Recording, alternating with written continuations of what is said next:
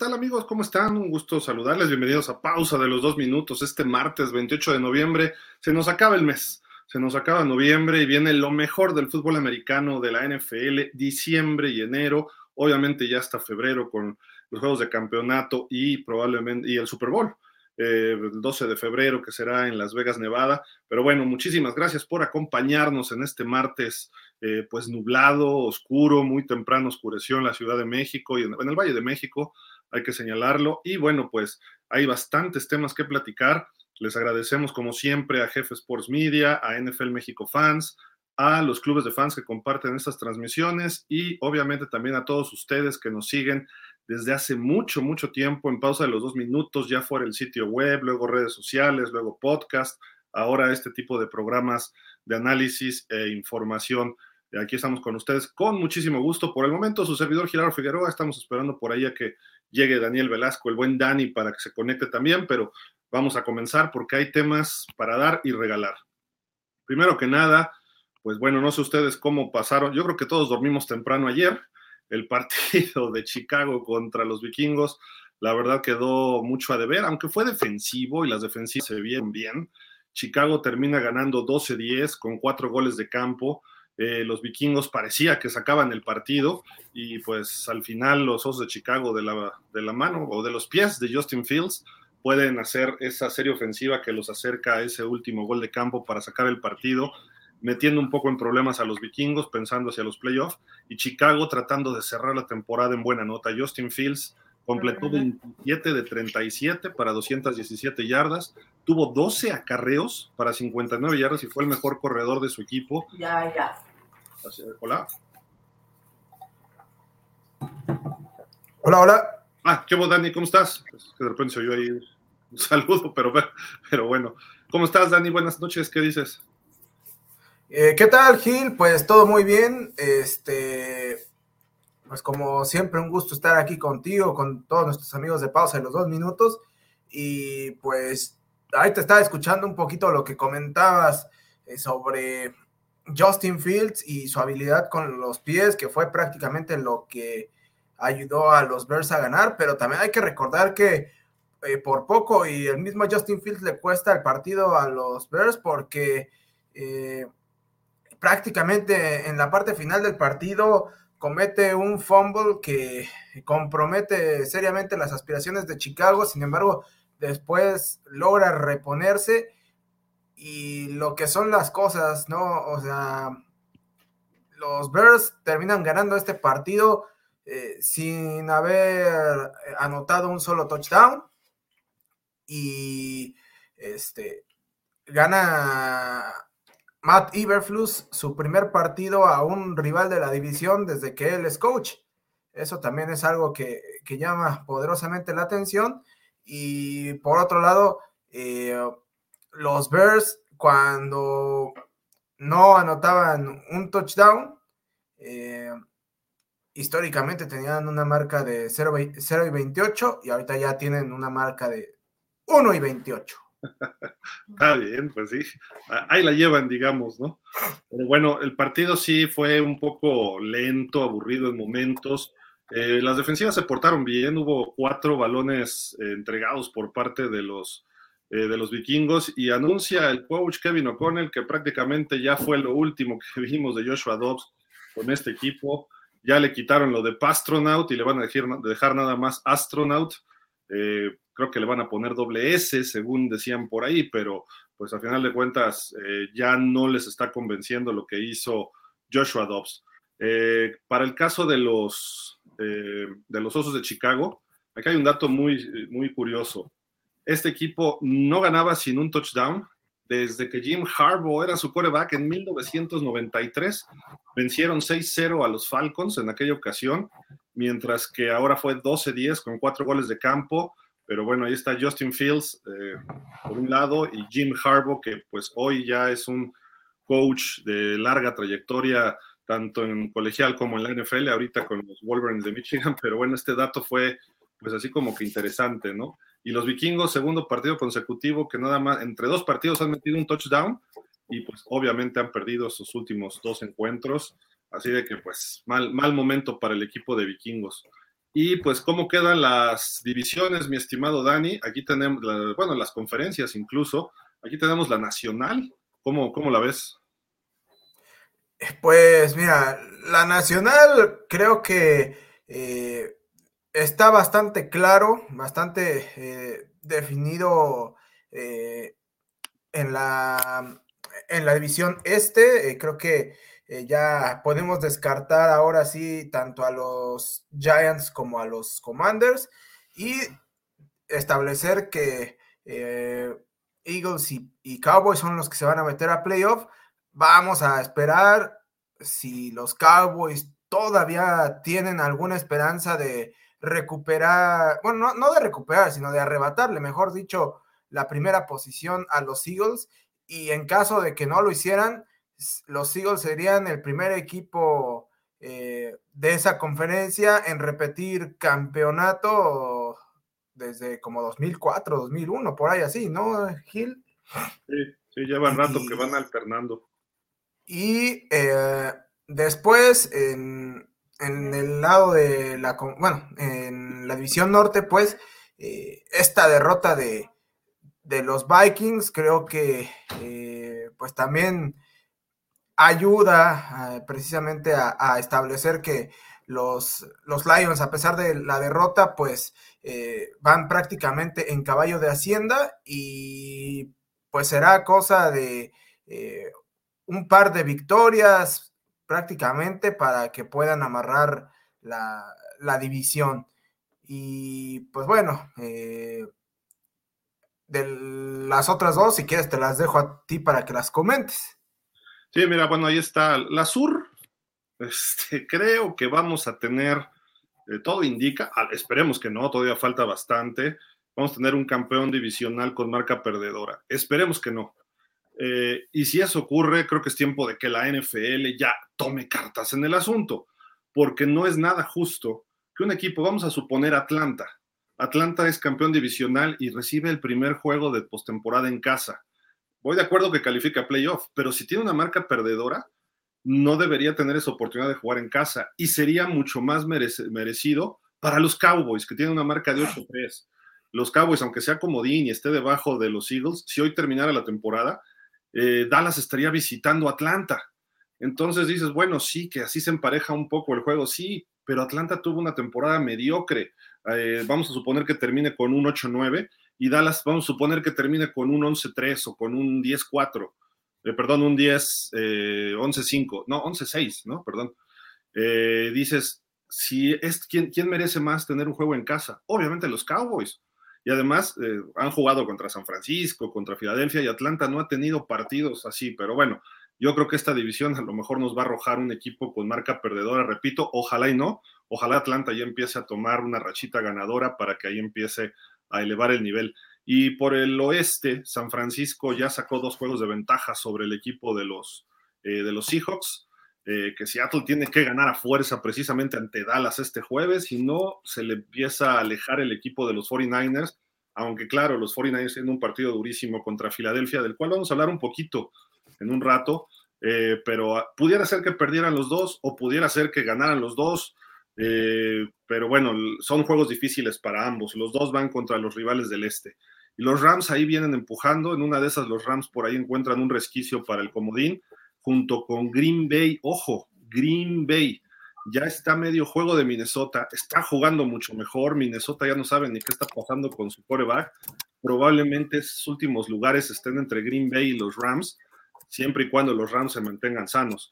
Y bueno, los, los Cardenales, al igual que las Panteras, ya tienen 10 derrotas en la temporada y eh, todavía matemáticamente pudieran calificar. Todavía, aunque usted no lo crea pero matemáticamente ya no pueden ser campeones divisionales. Eh, yo creo que las Panteras sí, porque están nada más, de hecho, si ganan eh, todos sus juegos y perdieran todos sus juegos Atlanta y Nueva Orleans, eh, quedarían mejor que ellos, ¿no? Entonces todavía pudieran ser campeones divisionales, pero el caso ya de los Cardenales, gracias para la próxima temporada y están peleando quizá el primer pick global. Pero ¿qué te parece si nos vamos a la americana, Dani, también para ya cerrar con esto de cómo están las posiciones hasta el momento, ¿no? Sí, de acuerdo. Mira, eh, la conferencia americana, pues, eh, tiene en, el, en la división sur, pues a los Jaguars en este momento eh, comandando esa división que, pues bueno, ya lo venían haciendo semanas atrás, pero corrían el riesgo de, de caer en esa, en esa posición en caso de que hubieran perdido el partido contra Houston. Y por el contrario, Houston que venía manteniéndose en el segundo lugar, tras esa derrota, cae hasta el tercero porque esto se combina con una victoria de los Colts y eh, ahora eh, los, los, Jaguars marcan ya una diferencia importante en, dentro de la división.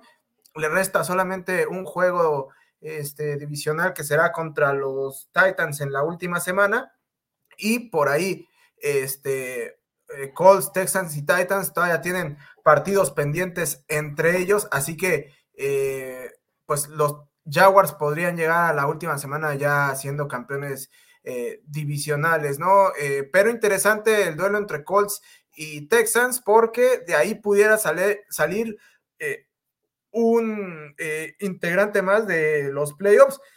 Irónicamente, al inicio de la temporada se pensaba que esta división iba a ser de las más débiles y ha resultado bastante entretenida y pareja a la alza. Este, y por otro lado, en la división oeste, pues los Chiefs eh, mantienen esa ventaja significativa sobre los Broncos, que los Broncos eh, poco a poco han ido reaccionando, ya se posicionaron en, la, en el segundo lugar de dicha división, dejando por detrás a los Raiders con 5-7 y los que han sido una auténtica decepción, eh, no solo dentro de esta división, sino creo que una de las más grandes decepciones de toda la liga en la temporada, me refiero a los Chargers, que simple y sencillamente no encuentran manera de ganar y están hasta el fondo con marca de 4-7. Los Chiefs que eh, pues tienen por ahí algunos partidos eh, complicados enfrente, Bills, eh, y ahorita no recuerdo qué, otro más. Cierran con Chargers, pero pues, es nada descabellado pensar que nuevamente terminen como el número uno de la conferencia. En el este, sorpresivamente para muchos, Miami es el líder con dos juegos y medio de ventaja. Los Bills van 6-6 en 500. Nunca hubiéramos esperado que estuvieran en 500 prácticamente después de dos tercios de temporada. Vamos a ver si los Bills pueden cerrar fuerte, aunque tienen partidos sumamente complicados. Tienen que visitar a Kansas, luego reciben a Dallas y terminan visitando al final la temporada justamente contra Miami. A lo mejor ahí, si ganan estos partidos, pudieran estar peleando el título divisional. Mientras tanto, Miami tiene algunos partidos eh, próximamente que lucen en teoría fáciles. Los Jets están pues ya prácticamente eh, pensando en el 2024. De hecho, hoy sale Aaron Rodgers y dice, bueno, no Aaron Rodgers, pero bueno, sí, él lo dijo en el programa de Pat McAfee, perdón, que si los Jets no tienen oportunidad de ir a playoff, él no va a jugar esta temporada cuando esté listo, ¿no?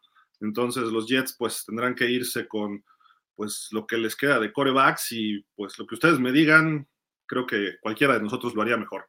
Los Pats, ayer yo dije que traían 10 derrotas, no, perdón, traen 9 derrotas, eh, 2-9, pero es el peor equipo de la americana. Increíble, eh, no lo esperábamos. Eh, probablemente esperábamos que los Pats estuvieran alrededor de la marca de 500. Eh, se esperaba una maduración de Mac Jones, se esperaba mejor cocheo de Bill Belichick, sobre todo de Bill O'Brien. Y creo que los Pats están incluso hasta peleando pues el primer pick global en estos momentos. Así está la división este de la americana. La que está muy interesante y quizá el mejor equipo de este sector es Baltimore con 9-3. Eh, Pittsburgh le viene empezando a cerrar espacios y todavía les falta un partido por ahí.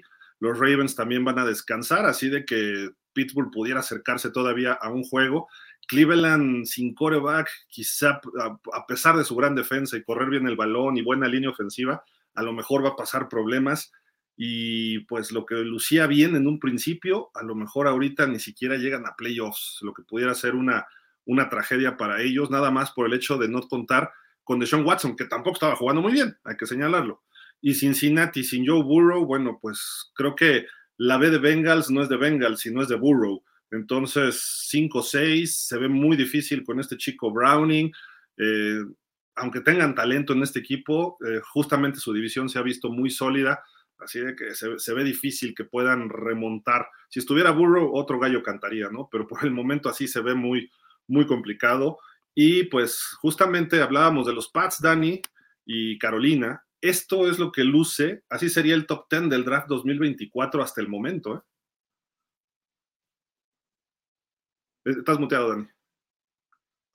Perdón. Sí, este, aquí creo que lo triste para Carolina es que, pues por aborazarse, por llamarlo de alguna manera, el año pasado se quedaron eh, sin posibilidad de tener un pick de primera ronda este año. Y el problema, el problema como tal no es que este, a lo mejor no tengas pick, pick de primera este año, sino que eh, diste tantas eh, selecciones y desarmaste tanto el equipo que, o sea, ahorita necesitarías eh, o, te caería perfecto tener par de primeras rondas, ¿no? Como justamente lo tienen, lo tienen los, los Bears y que incluso pudieran puedan llegar a tener tal vez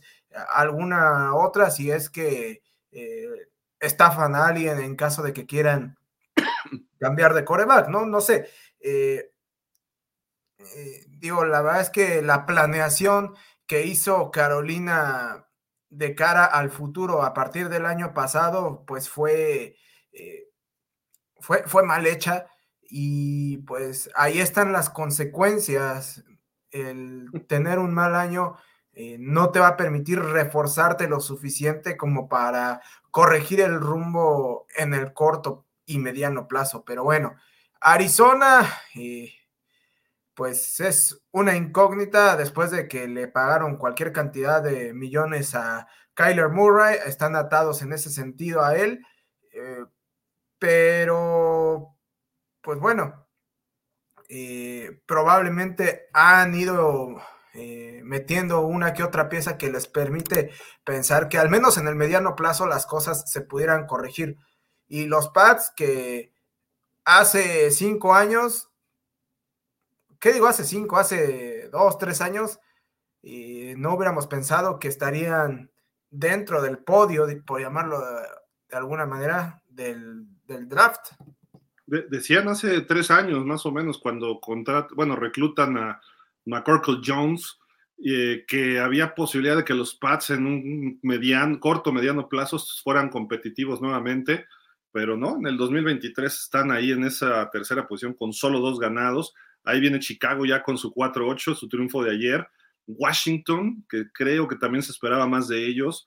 Yo creo que una derrota más esta semana y pudiera ser lo último de Ron Rivera, además que hay nueva directiva. Los Gigantes es otra de las grandes decepciones, el año pasado en playoff y ahorita están ahí en, sumidos en el fondo de la liga. Luego vendría Tampa Bay, que bueno, se fue Brady, pero no se han visto tan mal en diferentes partidos. Quizá el coacheo de Todd Bowles, a lo mejor sí hacen también cambio de coach próximamente los Bucaneros.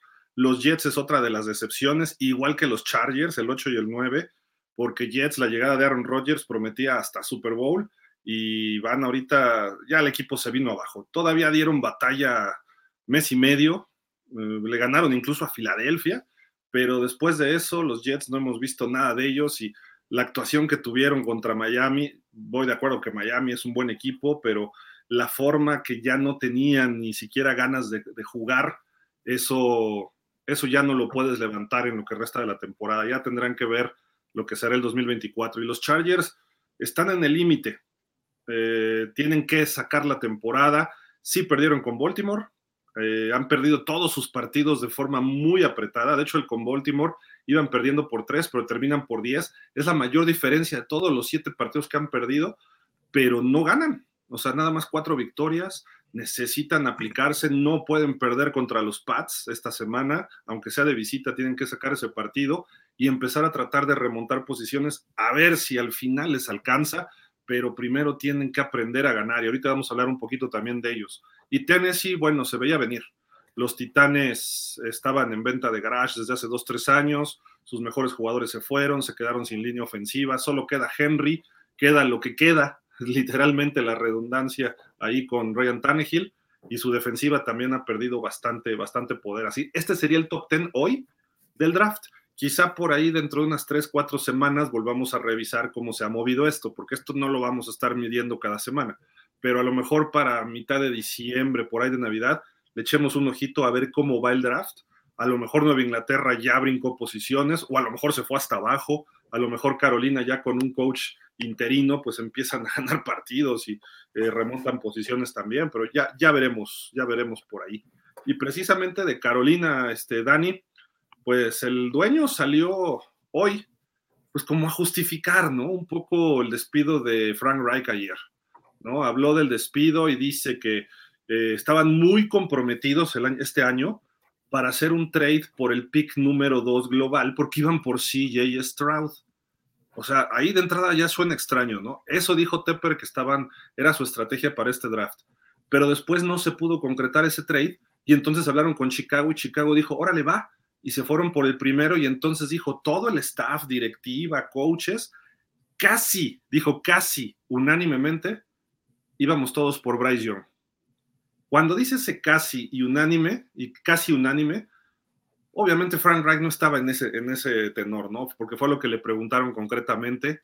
Eh, y pues bueno, ya que creo que con eso ya aclaró el señor Tepper su intolerancia, su... Eh, es el dueño, es el dueño y tiene sus razones para hacerlo, pero es un dueño nuevo. Es un dueño que sus tres coaches titulares que ha tenido, eh, entrenadores en jefe, no duran más de tres años. Llegó y estaba Ron Rivera y él es el que lo despide. Sí, venían años malos de Rivera.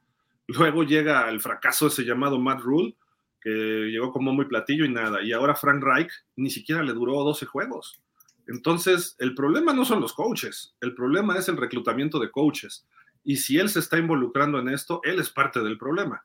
Y luego tiene que salir a dar declaraciones, a justificar lo que hizo el día de ayer, pues peor, ¿no? Creo que peor. Las Panteras creo que sí van a pasar, eh, a pesar de que Bryce Young pueda ser muy bueno o lo que sea, creo que las Panteras van a pasar ciertos aprietos próximamente, Dani.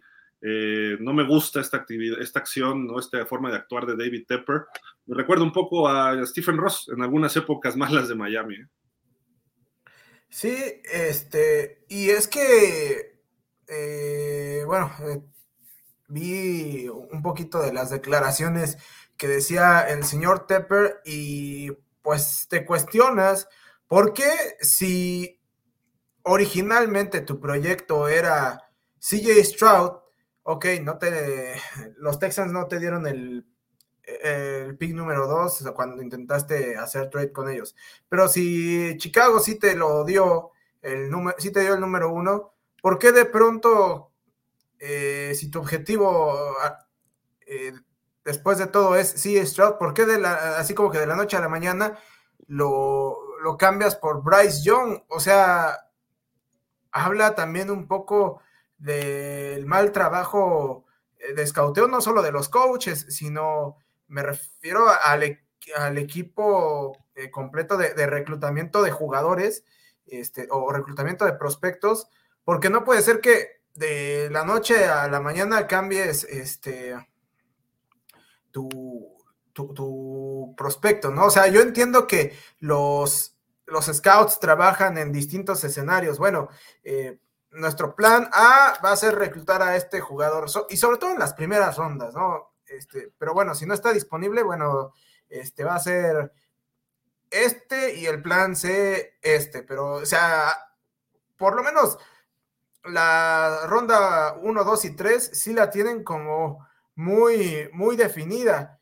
Eh, y bueno, ya el último día de, la, cuarta ronda en adelante, pues sí te creo que busques como lo mejor disponible o, ah, es que me falta un linebacker, bueno, pues está este, pues tráete, este, ah, mira, eh, se quedó este jugador que nos gustaba, pues jálatelo, o sea, eso lo entiendo, pero tu plan de primera ronda y sobre todo de pick número uno no puede cambiar tan drásticamente de la noche a la mañana. Sí, no, totalmente de acuerdo. ¿eh? Y también dijo, yo espero tener un coach que nos dure 20, 30 años, que sea un coach que se quede en el equipo, incluso que me entierre a mí, dice David Tepper. Dice, bueno, no en 30 años, quizá 40, todavía hasta, hasta sale con sus bromas. Eh, creo que le falta colmillo como dueño de la NFL, nada más. No digo que sea malo, yo obviamente el señor tiene su dinero y puede hacer lo que él quiera, pero sí necesita eh, trazar una línea clara, ¿no? Hacia su equipo y qué es lo que quieren y luego ser paciente. En la NFL cambian las cosas de, una de un año a otro, cambian radicalmente. Y de una semana a otra, incluso, de repente tú puedes ver, y justamente vamos a ir con este equipo, los Broncos de Denver, Dani. Qué maravillosa reacción están teniendo Vean cómo empezaron. 0-3 y la tercera derrota fue algo histórico. Les metieron 70 puntos los delfines. Y a partir de esa derrota humillante, eh, escalofriante, este, no sé qué más calificativos ponerle, solamente han perdido dos juegos y han ganado seis, de los cuales han sido cinco consecutivos. Llegaron a estar 1-5 y ahorita ya están 6-5 y nadie los quiere enfrentar porque dentro de estas últimas cinco victorias, le ganaron un equipo de Green Bay que no es del todo malo, quizá esté en un proceso también de, entendimiento, que también si se enfrentaran ahorita sería todavía mucho más duro el juego, ya están entrando en ritmo. Le ganaron a Kansas, a Kansas, que es el campeón del NFL. Fueron a Buffalo y le pegaron un lunes por la noche, si no me recuerdo, domingo en la noche. Luego le ganan a Minnesota, también en un juego nocturno y esta semana le ganan a la mejor defensiva de la liga, a Cleveland. Y no nada más le ganaron 13-12, ¿no? Le ganaron 29-12. Se ve un equipo consolidado, se ve un equipo que está trabajando bien, se ve ya que hay una, eh, pues una clara, eh, ese, ese punto. Mejoría. ¿Vale?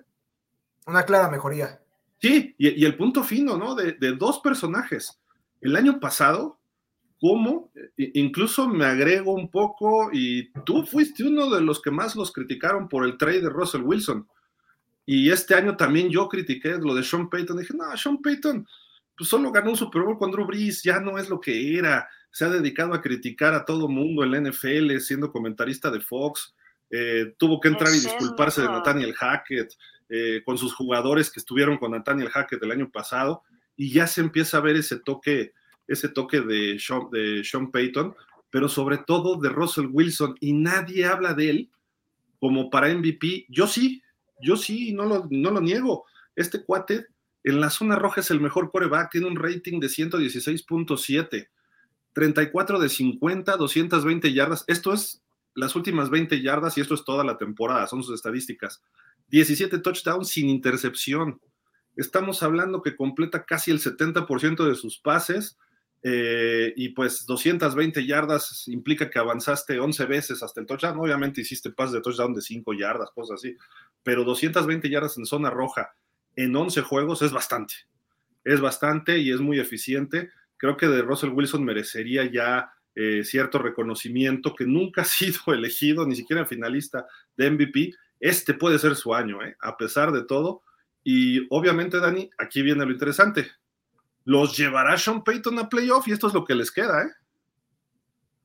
Mira, eh, en el camino se van a encontrar la próxima semana contra los Texans, que, pues bueno, los Jaguars los desinflaron un poco de ese ritmo que traían, pero no dejan de ser un equipo muy peligroso. Sin embargo, ahorita el equipo enrachado son los Broncos. Entonces, ese juego va a estar muy, muy bueno, muy interesante. Eh, después, en la semana 14, tienen un juego divisional que, ok, los Chargers ahorita, eh, como digo yo, están para el perro y lo que quieran, pero no deja de ser un duelo divisional. E independientemente de los momentos que viva uno y otro equipo, los duelos divisionales son una cosa totalmente aparte. Entonces, eh, va a ser un juego también muy complicado eh, para, para, los Broncos. Eh, después, en tres semanas, se miden a los Lions, viajan a Detroit a visitar ahorita a unos Lions que, ok, eh, vienen de tener un partido bastante malo contra, contra Green Bay, pero en términos generales a lo largo de la temporada han sido consistentes. Eh, se han visto como una de las mejores ofensivas de toda la liga y que pues también están rompiendo con paradigmas históricos de la franquicia. Así que, eh, bueno, eh, es un equipo que ahorita está como líder de la división norte de la nacional y que ahorita es el, tercer, el tercero mejor de la, de la conferencia. Eh, después viene los partidos contra unos alicaídos Pats que, pues bueno, yo particularmente supondría que de todos estos partidos que le restan, debería ser el más accesible para los Broncos por el momento este, que viven los Pats. Creo que ya en este momento Belichick, eh, pues prácticamente se puede decir que ha perdido la credibilidad de muchos de sus jugadores y eso se refleja dentro del campo. Eh, la mala ejecución de, sus elementos, etcétera, hace que este partido se convierta quizá en el más asequible para Sean Payton y compañía. Después, otra vez los Chargers, que ya decíamos la complejidad que, que tienen estos partidos divisionales. Y cierra otra vez con un partido divisional que después de que se fue Josh McDaniels, los Raiders pues ya no tienen eh, absolutamente nada que perder. Eso sí, todo que ganar y de entrada, ok, perdieron esta semana contra Kansas City por una diferencia eh, pues significativa, pero le complicaron al menos el principio en el trámite del encuentro. Eh, así que sencillo tampoco va a ser para los Broncos. Quién sabe si les alcance, pero eh, sí creo que lo que voy a decir no solo aplica para los Broncos, sino para otros tantos equipos, va a ser de esos equipos que si no califica, sí se va a llevar entre las patas a, a, varios que tienen aspiraciones. Fíjate, seis partidos, cuatro de visitante, dos en casa. Sobre todo de los próximos dos que visita, y casi casi estoy dando por perdido el de Detroit, pero aún así creo que Denver. Detroit lleva dos juegos muy malos, ¿eh? Entonces, si Detroit no levanta, a lo mejor hasta Denver le puede dar un susto, pero hagamos un lado a Detroit. Si gana los dos de visitante, a Houston y a Chargers, entonces sí agárrense, porque yo creo que con cuatro ganados de los últimos seis sería suficiente, pero si gana los próximos dos, yo creo que quedaría 5-1 y eso los pone con marca de 11 ganados, 6 perdidos. Esa es marca de playoffs, ¿eh? sí o sí, aunque a lo mejor no le toque alcanzar a los Chiefs, que los Chiefs andan más arriba, con, ahorita andan con 8-3, probablemente los Chiefs terminen con algo así como cuatro o cinco perdidos máximo, ¿no? Eh, habrá que ver su calendario y todo, ¿no? Pero eh, la ventaja de Denver es que ya le ganó a los Chiefs eh, y tiene algunos criterios de desempate contra Buffalo, por ejemplo, contra Cleveland, que también andan peleando ahí. Entonces, si le llega a ganar a Houston y sobre todo esos dos juegos con los Chargers que van a estar jugándose la temporada, si los logran ganar, creo que vamos a ver a los Broncos en playoff, a pesar, a pesar de aquel inicio, hasta parece otra temporada, Dani, o sea, eh, parece que fue hace un año eso, ¿no? Y, fue en septiembre y principios de octubre donde los humillaron de esa forma y ellos estaban 0-3 y luego 1-5. Y hoy en día ves a los Broncos y dices, no quiero jugar con ellos, no quiero, porque su defensiva lo está haciendo bien, corren, pasan, Russell Wilson jugando magistralmente, casi no le interceptan, eh, moviéndose muy bien, hace jugadas con las piernas, entonces yo personalmente, y lo, dije ayer y lo repito, ojalá y no le tocara a Miami en playoffs, porque además con la motivación extra de lo que pasó en la temporada, quién sabe cómo le vaya a Miami eh, con estos broncos. De hecho, eh, creo que los, broncos son eh, el equipo, como bien dices, que no se quisiera, o más bien que nadie los quisiera enfrentar y que muy seguramente serían el equipo que diera la sorpresa en caso de meterse a, playoffs. Y me refiero eh, en cuanto a sorpresa, que son los que más posibilidades tienen de, independientemente si se meten en 5, 6 o 7, de ganar su partido eh, como, como visitante. Porque, eh, ok, Pittsburgh ahorita está en el quinto, creo, decíamos. Este, sí, ahorita jugarían Miami, Pittsburgh en playoffs. Pero, pero, pero, siendo honestos, Pittsburgh eh, sigue, sigue dejando muchas dudas, sobre todo del lado ofensivo. Ok, tiene una defensiva que ha ido creciendo, eh, y que pues se ha encargado de mantener en el, en, dentro de los juegos a su equipo eh, pues prácticamente durante toda la temporada. Pero eh, en, playoff la defensa no te puede sostener. O, o, mejor dicho, no es el único elemento que te, que te puede sostener. Así que cuando no hay un balance medianamente adecuado, e-, el panorama luce, luce complicado. Aunque Pittsburgh entre con mejor marca, aunque en teoría venga con una mejor racha, las dudas que, siembra siguen estando ahí. En cambio, estos Broncos sí se ve un, un crecimiento este, significativo y que poco a poco le, le empiezan a, creer más y más a Sean Payton. Así que, pues bueno, yo los pondría como candidatos número uno a, dar la campanada eh, contra cualquier equipo que les toque, si es que se meten a playoff. ¿Te acuerdas ese lunes que yo no cabía en la pantalla del 70-20, ya haciendo un lado lo que hizo Miami? Mucha gente dijimos, es que esto es para correr a Sean Payton, aunque sean tres partidos nada más hay que ser pacientes, no ser un David Tepper, eh, pero prácticamente decíamos, es que esto no se van a levantar, este equipo eh, le está dando la espalda a Sean Payton. Eh, el trabajo que está haciendo Sean Payton hay que aplaudirlo, quitarse el sombrero, ponerse de pie, ovación de pie un buen rato, porque la verdad, la forma de recuperar este equipo es, yo no lo había visto, yo no lo había visto nunca. Creo que eso sí hay, que empezar a reconocer a este señor como, como debe ser. Y pues muchos pedíamos, incluso su cabeza, decíamos, si pierde dos o tres juegos después, perdió dos más, solo ganó uno, iba uno cinco, decíamos, pues ya, no, no hay para dónde. Y de repente, y además decíamos, vienen juegos difíciles y todo lo que se ha encontrado y ha ganado y dices, a ah, caray, a ah, caray. Entonces, ojo, eh, mucho corazón, mucha garra, mucha inteligencia eh, inteligencia emocional de este equipo y ha ido poco a poquito, poco a poquito calladito y pueden eliminar a los Chargers ganándole sus dos partidos, sobre todo el dentro de dos semanas, ¿no? Supongamos que los Chargers le ganan a los Pats y Denver le pudiera ganar a los Texans o aunque pierda, los, los Chargers se pondrían con 5-7 y todavía estarían peleando. ¿Y qué es lo que se dice de los Chargers? Justamente hablábamos de que tú decías que los Chargers los ven otra vez en diciembre. Según muchos, Brandon Staley no va a estar ni siquiera acabando diciembre con los Chargers. Y pues salió eh, Tony Romo. Obviamente tenía que decir primero Jim, ¿no? Jim, Jim, Jim, oh, Jim, oh, Jim. Con todo el debido respeto, yo pudiera analizar el juego desde la cabina de transmisión de televisión, se refiere, y simultáneamente mandar mejores jugadas que Brandon Staley. No va a pasar diciembre con empleo, es lo que dice Tony Romo de Brandon Staley. Y no está tan descabellado, Dani, ¿no?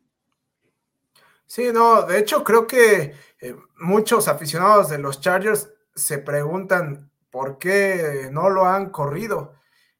Eh, y pues bueno, eh, creo que, como bien dices, si ya se concreta oficialmente la eliminación de los Chargers, entonces sí, ya le pueden dar las gracias para tratar de rescatar algo en esta temporada eh, donde las expectativas del equipo eran completamente otras, sobre todo tomando en cuenta el roster que tienes, un roster que debería ser lo suficientemente bueno como para competirle de tú a tú a, los Chiefs por el título divisional y hoy están en el fondo en el fondo de la división. Este, oye, pero regresando un poquito a lo que hablabas de Sean Payton, en caso de que los Broncos se metieran a playoff eh, y, en, en ti descansara la posibilidad de dar el, reconocimiento al coach del año, ¿a quién se la dabas? ¿A Dimico Ryans o a Sean Payton? yo se lo doy a Sean Payton, ¿eh? porque Dimico Ryans está empezando un proceso, supongamos que se mete a playoff, pero a final de cuentas es una especie de sorpresa. Eh, lo que hace Sean Payton es un equipo que estaba alicaído, un equipo roto, un equipo que a lo mejor hasta le estaba tendiendo la camita por lo que pasó, lo que declaró de Nathaniel Hackett. Eh, a lo mejor muchos jugadores dijeron, es que coach, ¿cómo hablas de mi ex coach? Y a lo mejor eran amigos de Hackett, veto a saber. ¿Y cómo recompone este camino? Yo creo que sería una labor de coacheo de Hall of Fame, si es que se meten a playoff y si quedan con 10, 11 ganados, más todavía. Van 6-5 y quedan 6 partidos. Si ganan 5, van a quedar 11 ganados, 6 perdidos. Eso sería todavía mucho más, y creo que es factible, ¿eh? lo que estamos viendo de su calendario. Es, realmente creo que solo los Leones de Detroit es un equipo superior a Denver hoy. Pero aún así creo que Denver le puede ganar. O sea, Denver podría ganar sus últimos seis. Y eso sería todavía maravilloso. Digo, siendo positivo. Siendo pesimista, pues a lo mejor pierde con Texans, a lo mejor pierde uno con Chargers y queda 3-3, ¿no? Y termina 9-8 y a lo mejor ni entra pero supongamos que por lo menos gana cuatro y está con 10 ganados, 11, yo creo que con eso, se, y, obviamente van a llegar a playoff y no te van a regalar la victoria a nadie. A lo mejor pierden en la primera ronda, pero imagínate Denver visitando a Jacksonville, a Miami, a Baltimore o a Kansas. Uh, el partido va a tener que aplicarse el equipo de casa, el campeón divisional que lo enfrente, se va a tener que aplicar a fondo para ganarles. No lo van a decir, ya llegamos y ya nos vamos. No, van a salir a rifarse y creo que eso tendría ya mucho mérito. Y el año que entra ya tienes con qué construir. Yo sí le daría mi voto, sería, si esto ocurre, de, por sí ahorita yo ya estoy maravillado con lo que hizo Sean Payton, si los mete a playoff, yo voto por él para coach del año, ¿eh? sin problema. Mira, de hecho, yo creo que eh, de los equipos que ahorita no están como tal en el playoff picture, eh, pero que creo que tienen más posibilidades reales de meterse, son tanto Texans como, como Broncos. Eh, si alguno de esos dos se, llegara a meter. dentro, ¿no? Ahorita. No. Ahorita quien está. Ahorita el que está dentro es Colts. Colts, Houston y Pittsburgh, ¿no? No, está Houston, está, perdón, Pittsburgh, Cleveland y Ah, ok, ok, ok, ok, ya, ya. Se me olvidó Cleveland. Sí, mira, yo creo que eh, así como, como lo veo, creo que decía a Cleveland al final no le va, no le va a alcanzar por pues todas las, las cuestiones que ha tenido ahí de, coreback y todo, ¿no? Al final de cuentas se va a, a, terminar desinflando y no, y no le va a alcanzar. Entonces eso le va a abrir el camino para que se metan o Broncos o Houston o incluso hasta los dos. Este, y bueno, Pittsburgh creo que se va a meter porque es, tienen a Mike Tomlin y Mike Tomlin es el hombre con más suerte en todo el mundo. Pero bueno, eso, eso, eso es tema aparte. Eh, ahora, si tú me das a escoger de los, de los comodines, yo la verdad preferiría eh, enfrentar a Steelers antes que a Texans o a Broncos. Claro, porque sabes qué traen y tienen ciertas limitantes, ¿no? Y Houston y Denver a lo mejor tienen más limitantes todavía que Pittsburgh, pero van a jugar con un corazón que no trae, que ahorita Pittsburgh a lo mejor no lo trae. Y digo a lo mejor porque creo que Tomlin, dentro de sus partes fuertes, además de su suerte, creo que siempre su equipo va a salir con toda la motivación de jugar. Dispuestos a ir a la guerra por él, sus jugadores, eso sí no me queda la menor duda como estratega y ya cuestiones de administración de fútbol es malísimo, pero en cuanto a preparación mental y psicológica de sus jugadores van a salir listos. Entonces creo que Pittsburgh le va a faltar ese aspecto táctico, estratégico, que Sean Payton lo tiene, que Demico Ryans a lo mejor todavía no lo tiene, habrá que ver ese aspecto, pero Denver y, y Houston, ¿qué pierden estando en playoff? Nada, nada. Nadie los esperábamos en playoff. Quizá Denver en un principio sí, pero después de cómo empezaron, dices, no, hombre, estos ya están perdidos hasta el año que entra a ver si levantan. Y Houston menos, pues fue de los peores equipos el año pasado. De acuerdo.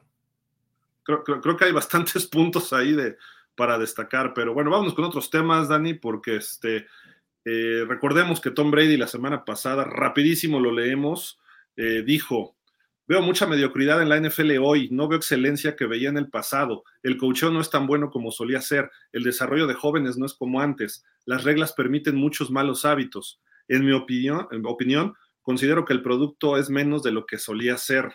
Luego, y seguía, veo muchos jugadores como Ray Lewis, Rodney Harrison, Ronnie Lott y jugadores que impactaron el deporte de cierta forma.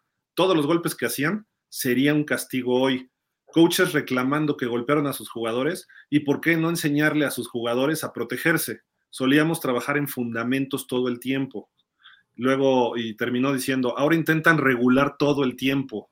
Los ofensivos deben protegerse a sí mismos. El defensivo no debe proteger al ofensivo. El defensivo debe protegerse a sí mismo. Yo no lanzaba ciertas áreas porque temía que mis jugadores fueran golpeados. ¿Por qué no lanzaba el centro contra Ray Lewis? Porque no podía sobreponerme a perder a un buen jugador, sabiendo que Ray Lewis era pues un jugador muy agresivo, etcétera, ¿no? Y no solo era él, sino había muchos. Eh, entonces, pues este, desde que lo dijo por ahí de la semana pasada, el lunes, martes, ha habido algunas reacciones. Y sale Alex Smith, que está de analista hoy en día, me parece que es Amazon Prime, y dice, él jugó en la división menos competitiva que creo que ha habido en la historia de la NFL. O sea, cállese, señor Alex Smith, cállese. Usted no sabe lo que pasaba en esa división. Eh, Tom Brady tiene marca perdedora ante Miami en Miami. Ok, en Nueva Inglaterra era un dominio, pero ¿qué me dice de sus 49ers cuando usted jugó en los 49ers? Los 49ers ganaban todo en casa. No cuando andaban de grillos usted y sus compañeros, señor Smith, ¿no? Entre ellos Patrick Willis, Frank Gore, eh, Navarro Bowman, eh, este señor Vernon Davis. Eh, cuando no andaban de grillos jugaban bien y dominaban y barrían, porque grillaron a Mike Nolan, grillaron a Mike Singletary y terminaron grillando a Jim Harbaugh.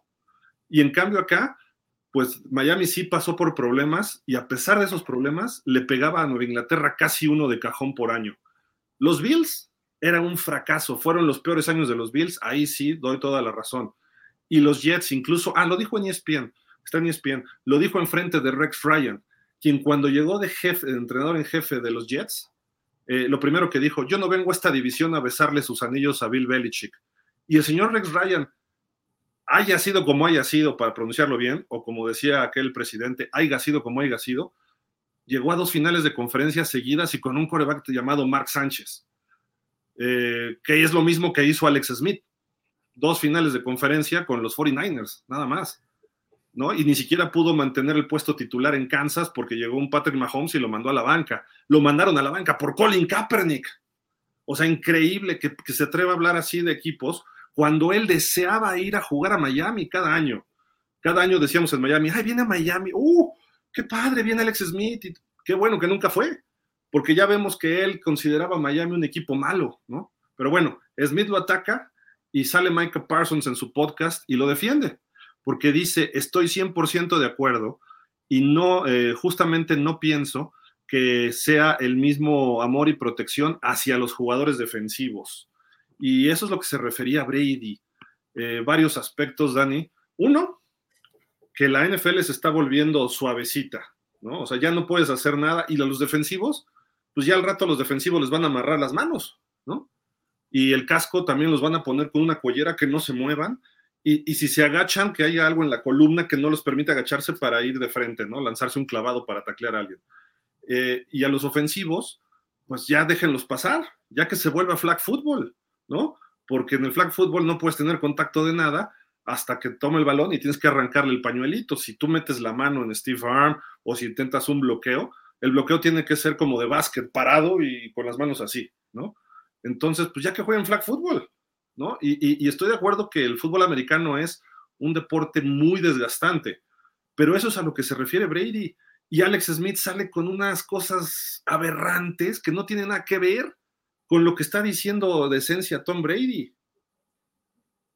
Sí, no, o sea, y eso, queda, queda, claro, eh, pues prácticamente cada semana, ¿no? Cuando vemos que cobran que eh, faules personales a los linieros que por rudeza innecesaria, pero cuando ves la repetición del castigo de rudeza innecesaria, eh, apenas está terminando de lanzar y llega el liniero y ni siquiera es que le aviente todo, eh, todo el peso, ¿no? Nada más agarra y, lo alcanza medio empujar de, a, la altura del pecho y ya es pañuelo. Y dices, oye, no inventes, este, o eh, yo qué sé, ¿no?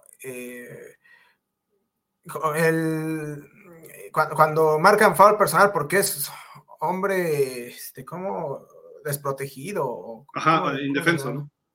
Ajá, este, pues también, o sea, el defensivo tiene que llegar con todo justo en el momento y pues ni modo que se espere a que ya el ofensivo tenga el balón, este, casi casi le pida permiso, oye, ya te puedo pegar.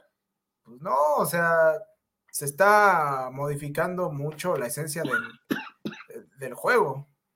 Y, eso es lo que habla Brady. Y dice, ¿por qué reglamentar las cosas cuando deberías enseñarle tú como coach a tus jugadores a protegerse a sí mismos, tanto ofensivos como defensivos, sobre todo a los ofensivos? La época de Brady, muchos dicen, es que Brady se vio beneficiado por estas reglas. Realmente Brady ha sido de los corebacks más golpeados sí, a lo mejor reclamaba y todo, tipo Mahomes, pero se levantaba y seguía jugando. Tuvo una lesión y fue una lesión que lo hubiéramos tenido cualquiera porque le pegaron a la rodilla. Y no tuvo ninguna otra lesión. Y le pegaron golpazos en Super Bowls. Le pegó con todo Jason Taylor de Miami en partidos, los dos partidos que jugaban por año, Cameron Wake y el tipo le pegaban en el estómago, en las costillas, en las piernas, eh, a veces casco contra casco, lo zarandeaban y se levantaba. Yo lo vi, o sea, todo el mundo dice otra cosa y estoy de acuerdo que lo digan porque todo el chiste es atacar al equipo que iba bien, pero yo vi esos partidos y no me pueden decir que no y si quieren vamos a ver videos y les se los demuestro. Le pegaban con todo a Brady y Brady cuando caía se sabía enconchar y sabía cómo deslizar el golpe y estaba preparado para los golpes. Ah, hubo algunos que le dieron durísimo. Recuerdo uno de Von Miller de Denver que le puso un planchón en un juego de campeonato, que creo que ganó Denver, fue cuando llegan al Super Bowl. Le pega, lo taclea y lo azota. Hoy hubiera sido foul personal y cárcel para Von Miller, ¿no? Pero lo azotan y sí se ve como que le sacan el aire, se levanta y cayó cual largo es y se levantó y siguió jugando y por poco le saca ese juego a Denver.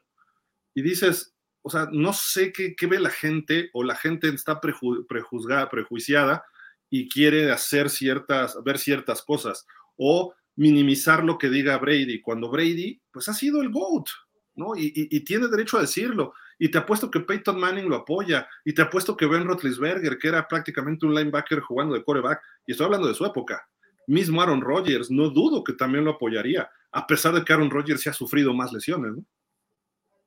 Sí, sí, de acuerdo. Este, creo que eh, hoy el único jugador, de, digamos, de la vieja guardia, tomando como vieja guardia la generación en la que participó, participó Brady, eh, pues solamente Aaron Rodgers, ¿no? Bueno, quizá un, un, poco Matthew Stafford, pero realmente con el peso específico de la talla de Brady, pues sí, solamente eh, solamente Rogers, porque, pues, digo, Matthew Stafford, veterano y todo, pero aunque ganó ya un Super Bowl, no tiene eh, el mismo peso en, su voz, ¿no? Y, por ejemplo, a Rogers, hubo un partido contra Minnesota que llega el, el defensivo, no recuerdo quién era, lanza el pase Rogers lo levanta y lo sume en el campo y es donde le separan el hombro o la clavícula, no me acuerdo, que se pierde varios partidos. Y eso no fue hace mucho, fue hace cuatro o cinco años. Eh, y dices, obviamente fue castigo, pero ese castigo fue lo mismo que ocurrió con Green Bay contra Chicago en 1987, que Tim Harris sume a Jim McMahon y lo azota igual al piso. Entonces, bueno, son jugadas sucias, esas sí son castigo, pero cuando lanzas el pase, y ahí sí a lo mejor le ayudaron a Brady en el juego de campeonato contra Kansas. Lanza un pase y le ponen la mano aquí en el shoulder y le marcan como si le hubieran pegado en la cara contra Kansas City. Y además el pase había sido interceptado, creo, en, esa situación. Entonces sí cambia un partido, pero ya que sea un error arbitral, porque hasta los árbitros después comentaron y todo el mundo dijo, es que si le hubiera pegado en la cara así y el árbitro vio la cara, porque Brady cuando siente la mano también hace así, entonces parece que sí le pega en la cara, ¿no? Entonces, e, el árbitro se puede equivocar o puede estar, este, o, no, yo no veo que haya forma de que arregles un partido con árbitros, aunque se hable mucho de eso, y ahorita vamos a hablar del arbitraje también, pero eh, a lo que voy es, tienes que dejar que jueguen un poco más los defensivos, Dani, porque si no, vamos a ver partidos de 80, 78, vamos a, que a lo mejor es lo que quiere el comisionado, a lo mejor es lo que quieren los fans, pero pierdes la esencia del fútbol, del buen fútbol americano. Todo el mundo se queja del Super Bowl 53, que los Pats le ganaron a los Rams 13-3. Y fue un partidazo jugado de arriba abajo, de alto calibre, de grandes estrategas, de gran talento en el campo. Aaron Donald, por un lado, tratando de taclear a, Tom Brady, eh, la defensiva de los Pats controlando un ataque súper explosivo de Rams, y quedó 13-3 y hasta el final se despegaron los Pats por colmillo de Brady y de Gronkowski, que hicieron un pase largo y después ya anotó corriendo, no me acuerdo quién era el corredor, pero entra, creo que Sonny Michel, entra y anota, ¿no? pero el partido iba cerradísimo 6-3 en los últimos minutos. Ese partido se disfrutó, pero todo el mundo quería el Super Bowl 52, donde quedó 41-33, que anotaba Filadelfia, anotaba Patriotas, anotaba Filadelfia, anotaba Patriotas. Y dices, ¿y las defensivas, Zapa? Pues bueno, o sea, creo que también no hay que irse a un extremo y al otro, ¿no? Porque sí, también cuando el juego se convierte excesivamente defensivo, sí se vuelve eh, visualmente un poco, un poco tedioso. Yo me acuerdo de... Anoche. Eh, no, bueno. bueno, anoche no fue tan defensivo, fueron malas ofensivas. sí, sí, sí, sí. Este, pero, por ejemplo, me acuerdo de un partido eh, Buffalo contra Jaguars en playoff, justamente en la época de, de Saxonville en el 2017 que el partido, si no mal recuerdo, quedó 10-3 eh, o... Sí, sí me acuerdo. Algo así quedó, ahorita no me acuerdo del marcador. O sea, sí, eh, sí cuando es tan, tan este, marcado el dominio de las defensivas, a veces es, es complicado, ¿no? Y ok, no tanto como, como que este, no, no haya prácticamente eh, participación alguna de las defensivas más que estar casi casi que de adorno. Eh, pero sí, pues de repente, no sé, un, un 24 20, un este, 17 24, o sea, ese tipo de marcadores se agradece, ¿no? Porque normalmente entiendes que hubo de todo un poco. Y, y regreso al aficionado. El aficionado quiere ver touchdowns. Eh, quiere ver un juego de básquetbol donde anote uno el otro y sea un shootout, ¿no? Con buen juego de corebacks, con grandes estrellas, receptores. Pero cuando tu equipo gana 24-0, dices, wow, qué defensiva, dejar en cero al otro equipo. Y a lo mejor ese 24-0 hubo un pick six y un fumble que dejó a la ofensiva en la yarda 7, una cosa así del otro equipo. Y ya nada más avanzaron 7 yarditas y anotaron otro, otra intercepción que dejó un gol de campo y a lo mejor la ofensiva tuvo una buena serie. Que si quitas el, accionar defensivo hubiera quedado 7-0, ¿no? Pues sí, o a lo mejor un, un Hail Mary que regresan para touchdown.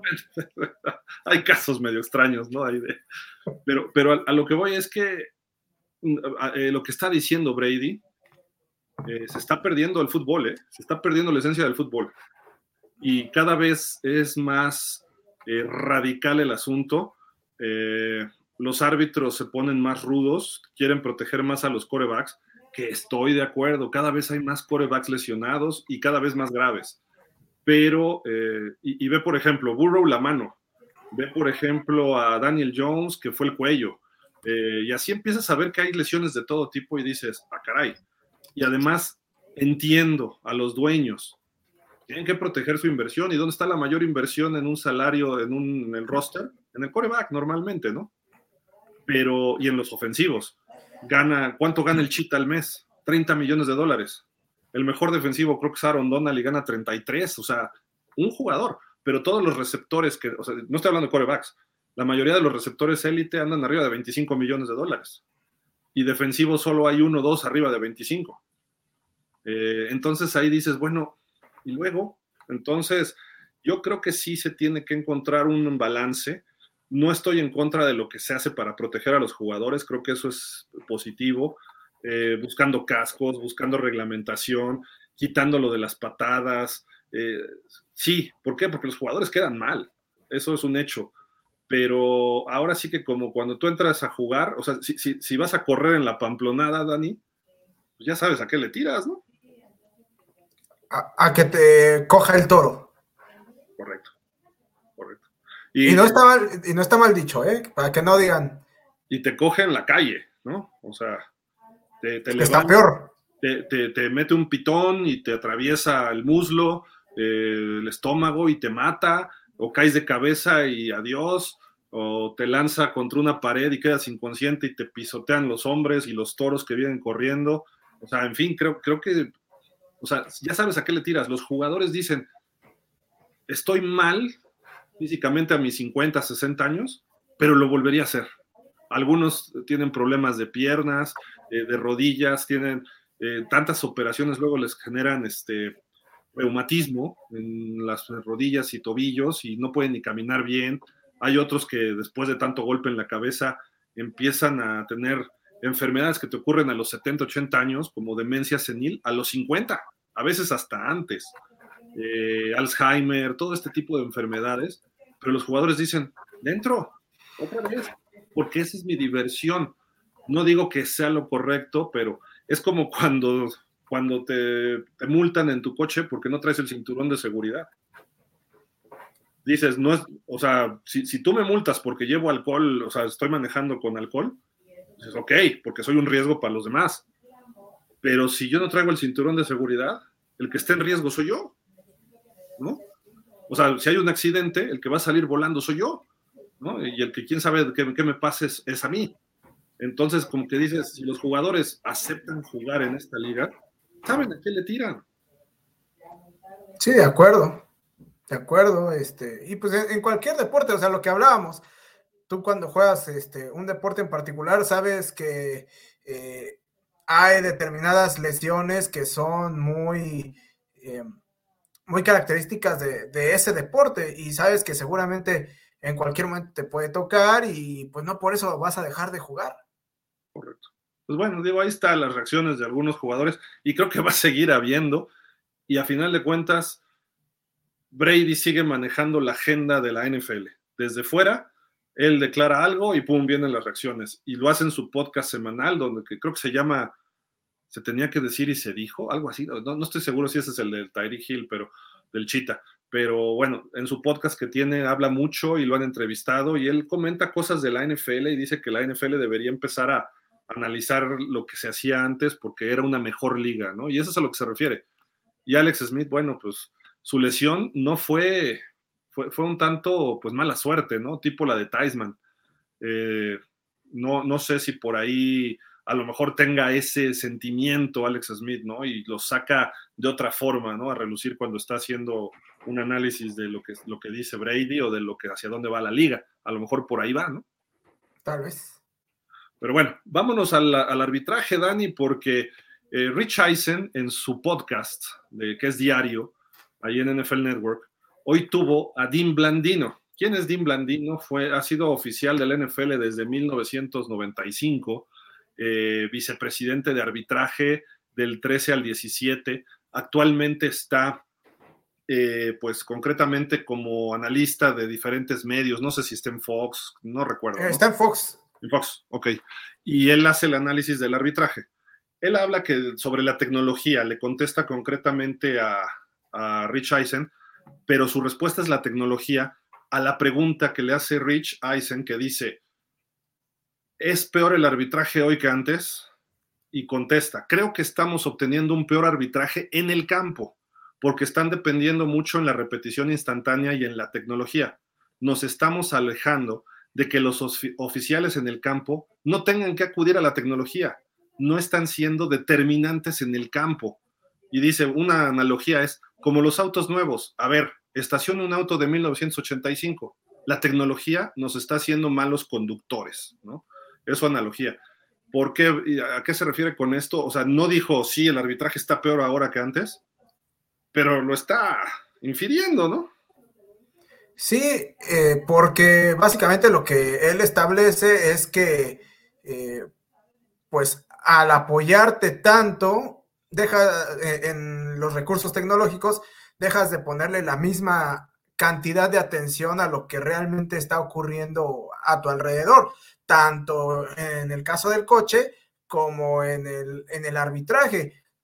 Por eso es que ahora vemos que pues eh, se marcan eh, castigos inventados o, o, se dejan de tomar algunas decisiones en el momento para que pues ya lo que diga eh, la repetición, lo checamos y ya, ya lo vemos y, y quedamos bien para no equivocarnos. Porque, porque, pues bueno, o sea, entiendo que hay, hay otros factores como la velocidad del juego, como este, la capacidad físico-atlética de los jugadores que ahora muy probablemente sea mayor a la que había hace 20 o 30 años, este, en los mismos, pero pues al final de cuentas también para eso están estos, estos recursos ¿no? tecnológicos, pero eso tiene que quedar muy claro que son justamente recursos, apoyos, e, elementos que te eh, funcionan de soporte en caso de que tú los necesites, pero no para que te olvides de que, eh, de que lo importante es lo que, lo que sucede en el juego. Haciendo la misma analogía de, de los autos, hoy en día podría ser, eh, o sea, se puede ocurrir que ni siquiera aprendas a manejar. o sea, e, es factible ya con los GPS y con todas las cuestiones que traen cada coche. Te subes, préndete por mensaje de voz, eh, dile, llévame, eh, quiero, voy de mi casa acá en el Valle de la, Ciudad de México, bueno, el Valle de México, y quiero ir a casa de Dani allá en Detroit. Y te dice, calculando el viaje, vamos a tardar 28 horas, este, vamos a tomar tales autopistas, usted se puede dormir, recostarse, bla, bla, bla, y tú podrías no hacer nada, porque además ahorita hay sensores de radar por todos lados que sabes dónde están los coches, si viene un coche a una velocidad, etcétera eh, pudieras no manejar nada y pudieras ir alrededor del mundo así. Bueno, en África no creo, pero por lo menos en, lugares este, civilizados, ¿no? ¿Por qué no quitamos a los árbitros y se hace un arbitraje virtual, como en el tenis? ¿Por qué? Eh, digo, los árbitros nada más que, pongan el balón y que eviten los pleitos y párale de contar, ¿no? Pero que de repente, que, que a lo mejor el árbitro traiga, traiga el pañuelo en, este, colocado en su pompa, donde se guarda en la bolsita del pantalón, y de repente haya algo que lo impulse y que salga el pañuelo a través de un impulso electrónico. Tenemos eh, Next Gen Stats, tenemos eh, Pro Football Focus, que te mide la velocidad del jugador, que te mide cómo va corriendo por el campo, todo a través de cámaras de, de video que están en el estadio. Imagínate y todos los jugadores traen un chip en sus shoulders o en el casco, no sé dónde, pero traen un chip. Con todas las cámaras, si así a ti se te va una interferencia por la velocidad que ya está rebasando al ojo de los, de los árbitros, y no solo al ojo, porque hay árbitros viejitos que a lo mejor no alcanzan al Chita o a Stephon Dix a campo abierto y no alcanzan a ver si es interferencia o no. Pero de repente con las puras cámaras, sí hubo contacto antes de que llegara el balón. ¡Pam! Brota automáticamente el castigo. O no hubo contacto, ¿no? Que a lo mejor el árbitro dice, lo marco, porque él vio que la mano hizo así, pero, o es un contacto que no eh, hizo lo suficiente para evitar el, pase completo. Y puedes programar todo eso, inteligencia artificial, tecnología virtual, eh, cámaras de televisión, sistemas de computadora, todo eso puede darse. Entonces, quitemos a los árbitros, nos estorban. ¿No? Pero eh, digo, es que entonces, si eso sucede, va a venir la contraparte de la queja. Es que entonces hace falta el factor humano porque este, no, no hay margen de error, entonces ya este, ya, ya no puedo hacer tal cosa y pues total que aquí es cuando se aplica la de pues con ningún chile tembona, ¿no? Porque pues... pues estoy de acuerdo, pero imagínate con inteligencia artificial cuántos touchdowns le hubieran quitado a Michael Irving por hacer interferencia ofensiva. Y imagínate cuántas jugadas grandes en la NFL actualmente quitarían. Eh, ¿Por qué? Porque hubo un jaloncito y sobre todo de los mejores corners. El mejor corner de la liga ahorita, no sé, que tú me digas, es... Eh, dime uno. Sos Garner. Ándale. Sos Garner que de repente le han marcado unos que dicen que sí, que no, y pues de repente este sí fue, este no fue. ¿Qué alegas? Si está todo claramente en las cámaras y registrado por algo mejor que el ojo humano. Entonces, creo que esa sería la solución. Obviamente dejas árbitros en el campo para acomodar ciertas cosas y los dejas que vayan llevando el partido.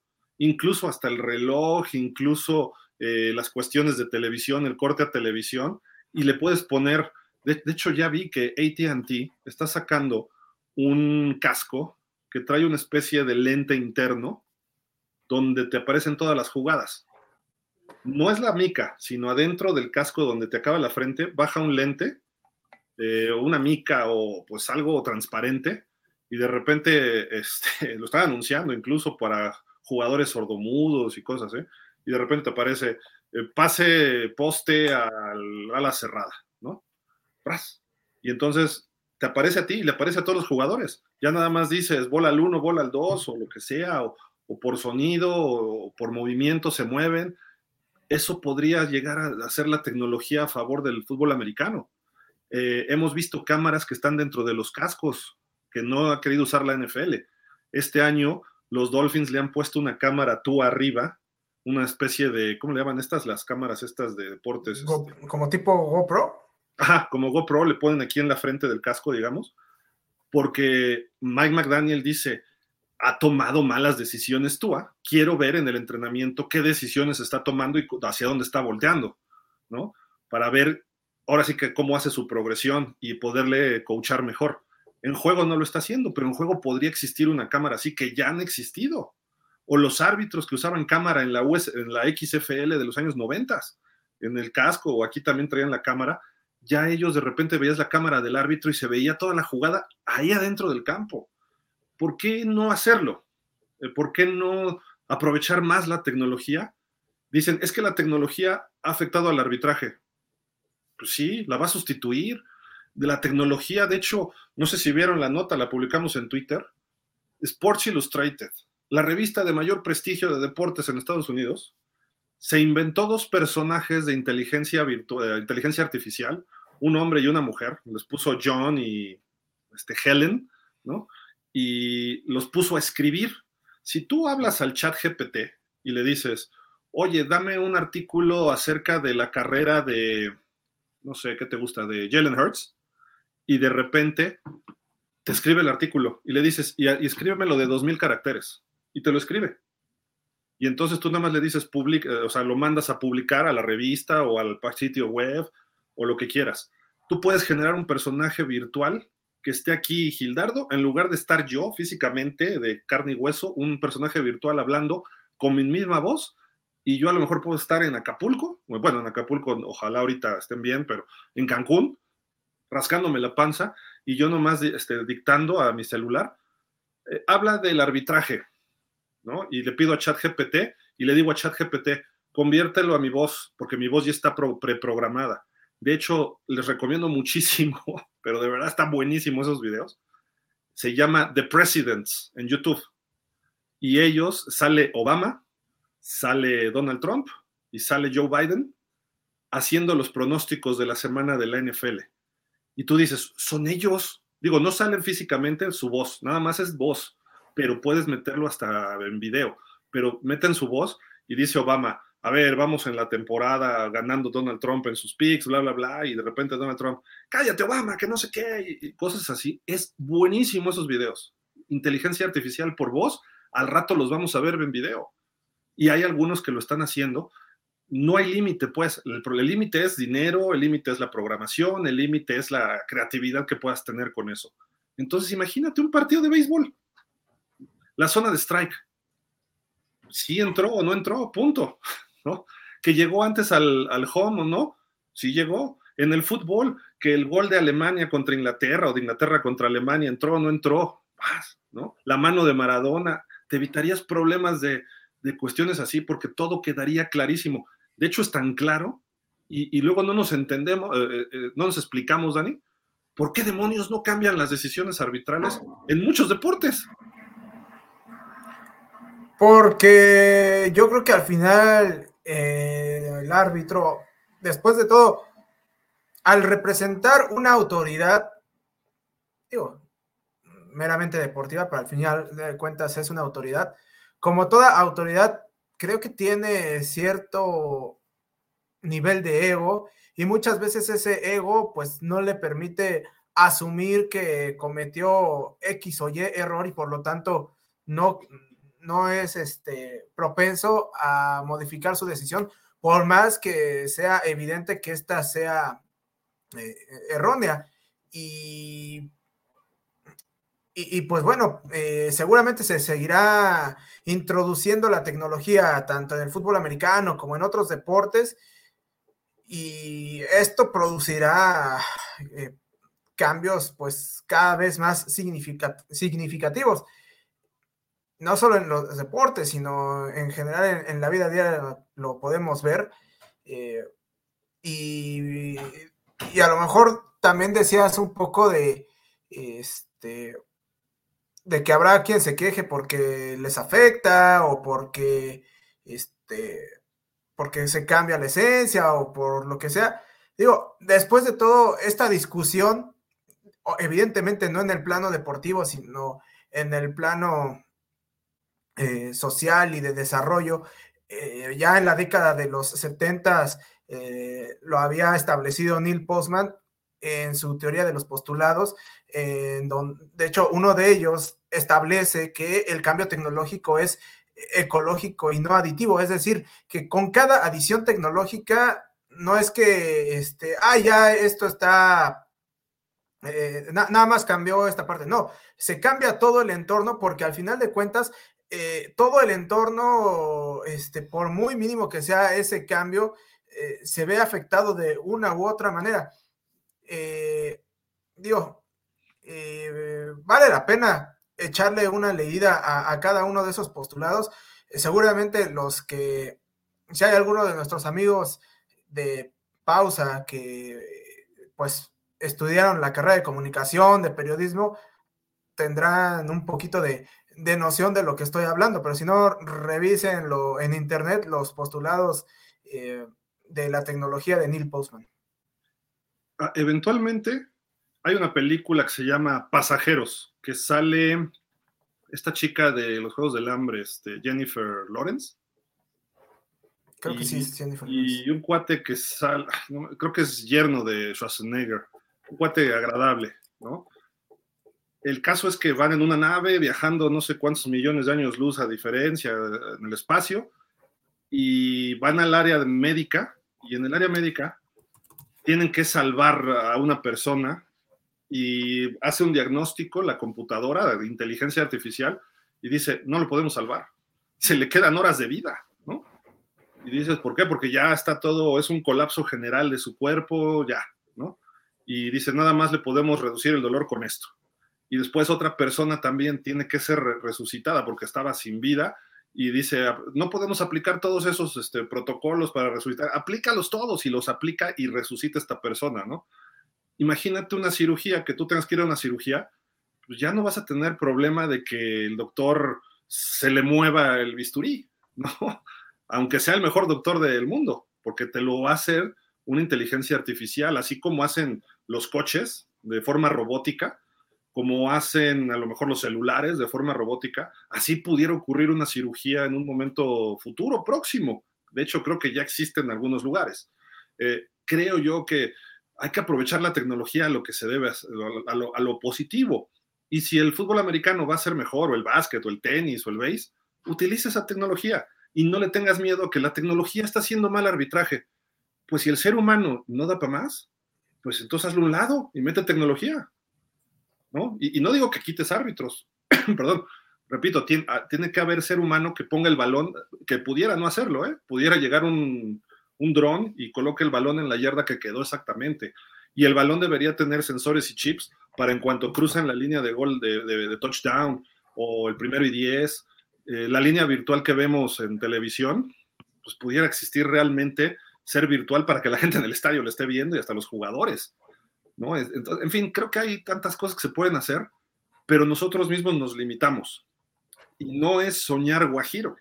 A lo mejor no me toca a mí verlo, pero el fútbol americano a lo mejor en 40 años eh, va a estar así, ¿no? Y, a lo mejor ya está cuando, por ejemplo, hay una tecnología de unos cascos de bicicleta que cuando sienten un impacto que pierdes la verticalidad, el casco se llena como de, como de este, almohada. Una espuma, ¿no? Ajá.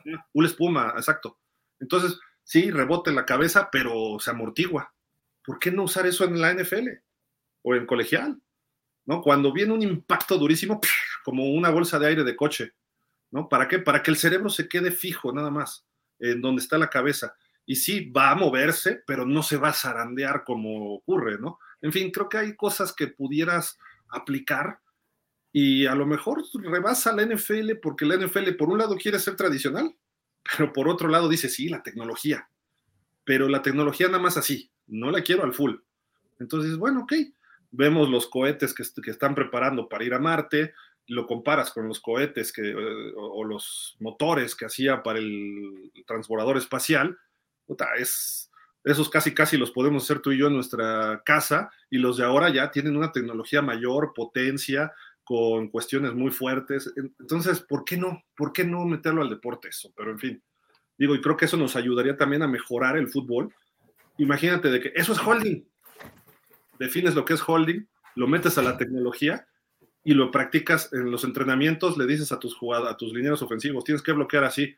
Prum, brinca, holding, ¿qué estás haciendo? Entonces ya lo repasas a cámara lenta y la misma tecnología te dice, es que este cuate al final hace así, entonces, ya no hagas así, nada más sigue empujando, ¿no? Son detalles que ayudaría a mejorar el fútbol americano y nos ayudaría a mejorar a todos, ¿no? Y eventualmente va a haber muchas profesiones que van a dejar de existir.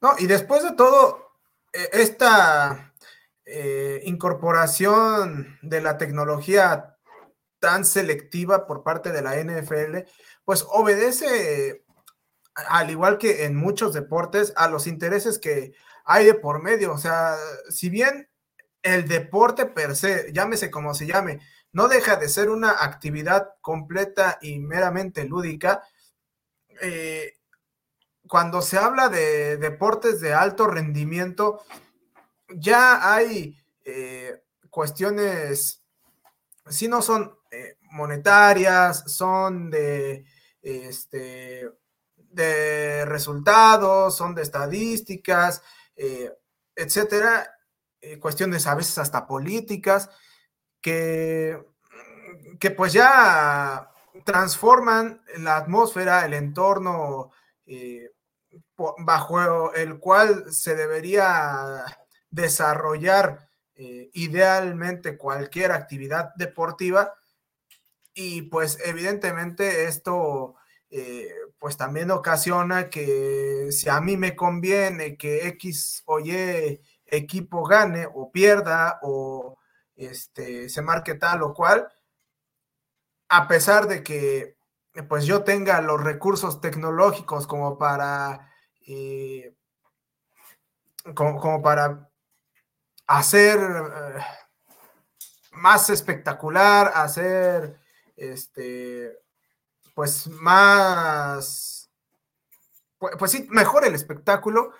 Digo, si al final de cuentas lo que quiero es lograr cierto, cierto resultado y, veo que la falta de, ese recurso tecnológico a mí como, como el interesado me beneficia, pues no lo voy a, no lo voy a utilizar. Es lo mismo, o sea, eh, es, es como lo de las apuestas, o sea, eh, te castigo porque apuestas, ah, pero yo NFL eh, tengo patrocinadores que son casas de apuestas. Es exactamente lo mismo. Eh, incluso, o sea, fíjate cómo puedes hasta manipular las cosas. Le dices a la inteligencia artificial, favorece a los Eagles en una o dos eh, decisiones en los últimos cinco minutos, si quieres manipular las cosas. Eh, y no está haciendo, la, inteligencia artificial no se va a corromper, sino tú lo programaste. El corrupto es el que lo dice, ¿no? El que, el que lo programa. O sea, no le marques un holding en los últimos cuatro minutos a Filadelfia. Y si, hay una, y si, hay una duda o que es una jugada muy cerrada donde sí hay contacto, pero no es interferencia por definición, márcasela. Y pum. Y es lo que hacen los árbitros. o sea, al final de cuentas porque durante el partido marcan ciertas cosas y vienen los minutos finales y ahí es donde de repente salen con unas decisiones que dices, ¿de dónde? ¿No? ¿De dónde sacas eso? Entonces lo puedes hasta programar. A final de cuentas, el corrupto es el humano, no es la computadora, pero tú lo puedes programar para que haya una o dos decisiones de ese tipo para que el partido se cargue o no hacia cierto equipo. O sea, ya, obviamente la gente que apuesta, pues pierde esencia, ¿no? Pero si lo transparentas todo y lo haces tal cual, va a ser muy cuadrado, muy enérgico, sin el factor humano de error de un árbitro. Y, obviamente va a salir todo perfecto y touchdown de 80 yardas, espérate. La computadora o la inteligencia artificial o el robot o el cyborg o como le quieras llamar, dijo que te equivocaste. Porque hubo un castigo en la línea de golpeo. ¡Pum! Ya, se acabó, ¿no? Y reclámale. Yo solo he visto un deportista que hizo un megapancho cuando empezaba esto de las decisiones eh, con tecnología, así de que medidas con cámara y todo. John McEnroe le reclamó a la, camarita, ¿no? De que sonó un pip en una falta de un servicio y estaba diciendo, es que esa cámara no sirve. Decía, es que esto no sirve, ese, ese sensor está mal, que no sé qué. Y el juez de línea tenía que corregirlo. Y hizo un pancho una vez. Recién empezaba ese sistema, ¿no? Del pip. No sé si te acuerdas, te tocó dar este, de un servicio, ¿no? Y el único que ha reclamado eso, ¿por qué? Pues porque es mejor que el ojo humano y la velocidad no le importa a una computadora. Si tú, por ejemplo, le dices al chat GPT, investigame o quiero que me des un resultado de cuál es el país más desarrollado del mundo, la mejor economía del mundo, ¿qué es lo que hace el chat GPT? Se mete todo el Internet y en cuestión de dos segundos te pone tal país. México es el país número uno del mundo en economía, política, sociedad, seguridad, etcétera, porque así lo dice el señor que está en Palacio Nacional. No, y aparte, o sea, al, chat GPT hasta le puedes decir, eh, hazme eh, un ensayo a nivel universitario de tal tema que tenga tantas referencias bibliográficas y, y públicalo, algo así, ¿no? y lo hace. Es lo que criticaban Sports Illustrated, que se pierde el factor humano de la observación humano y el análisis humano. ¿El humano qué hace? Por esencia, no existe. Cuando tú dices estudio periodismo, comunicación, chavos que nos estén viendo, gente que nos esté viendo de comunicación, entiendan algo. No existe lo objetivo. Lo único objetivo es el hecho. Filadelfia le ganó a este, al equipo de los Bills de Buffalo, 37-34 en tiempo extra. Hasta ahí está la objetividad, porque es un hecho que todo mundo sabe y le consta, son los números y los touchdowns, cuántas yardas fueron, etcétera. Pero en el momento que dices, es que el bloqueo clave fue este, es el bloqueo clave para ti, ahí entra la subjetividad. A lo mejor ese bloqueo ni siquiera tuvo nada que ver. O la forma en que corrió Jalen Hurts para el touchdown. Qué bárbaro, es rapidísimo, sí, pero es más rápido Lamar Jackson. Ya empiezan a entrar cuestiones de subjetividad. Y si lo, vamos, lo traducimos a nosotros en la vida cotidiana, todo lo que vemos, todo lo que nos rodea nos genera un impacto que nuestros ojos y nuestro cerebro de inmediato, con base en nuestra experiencia, nuestros conocimientos, está juzgando. Entonces tú dices, ves pasar a un señor gordito, ¡ay, el gordo! ¡Ese gordo!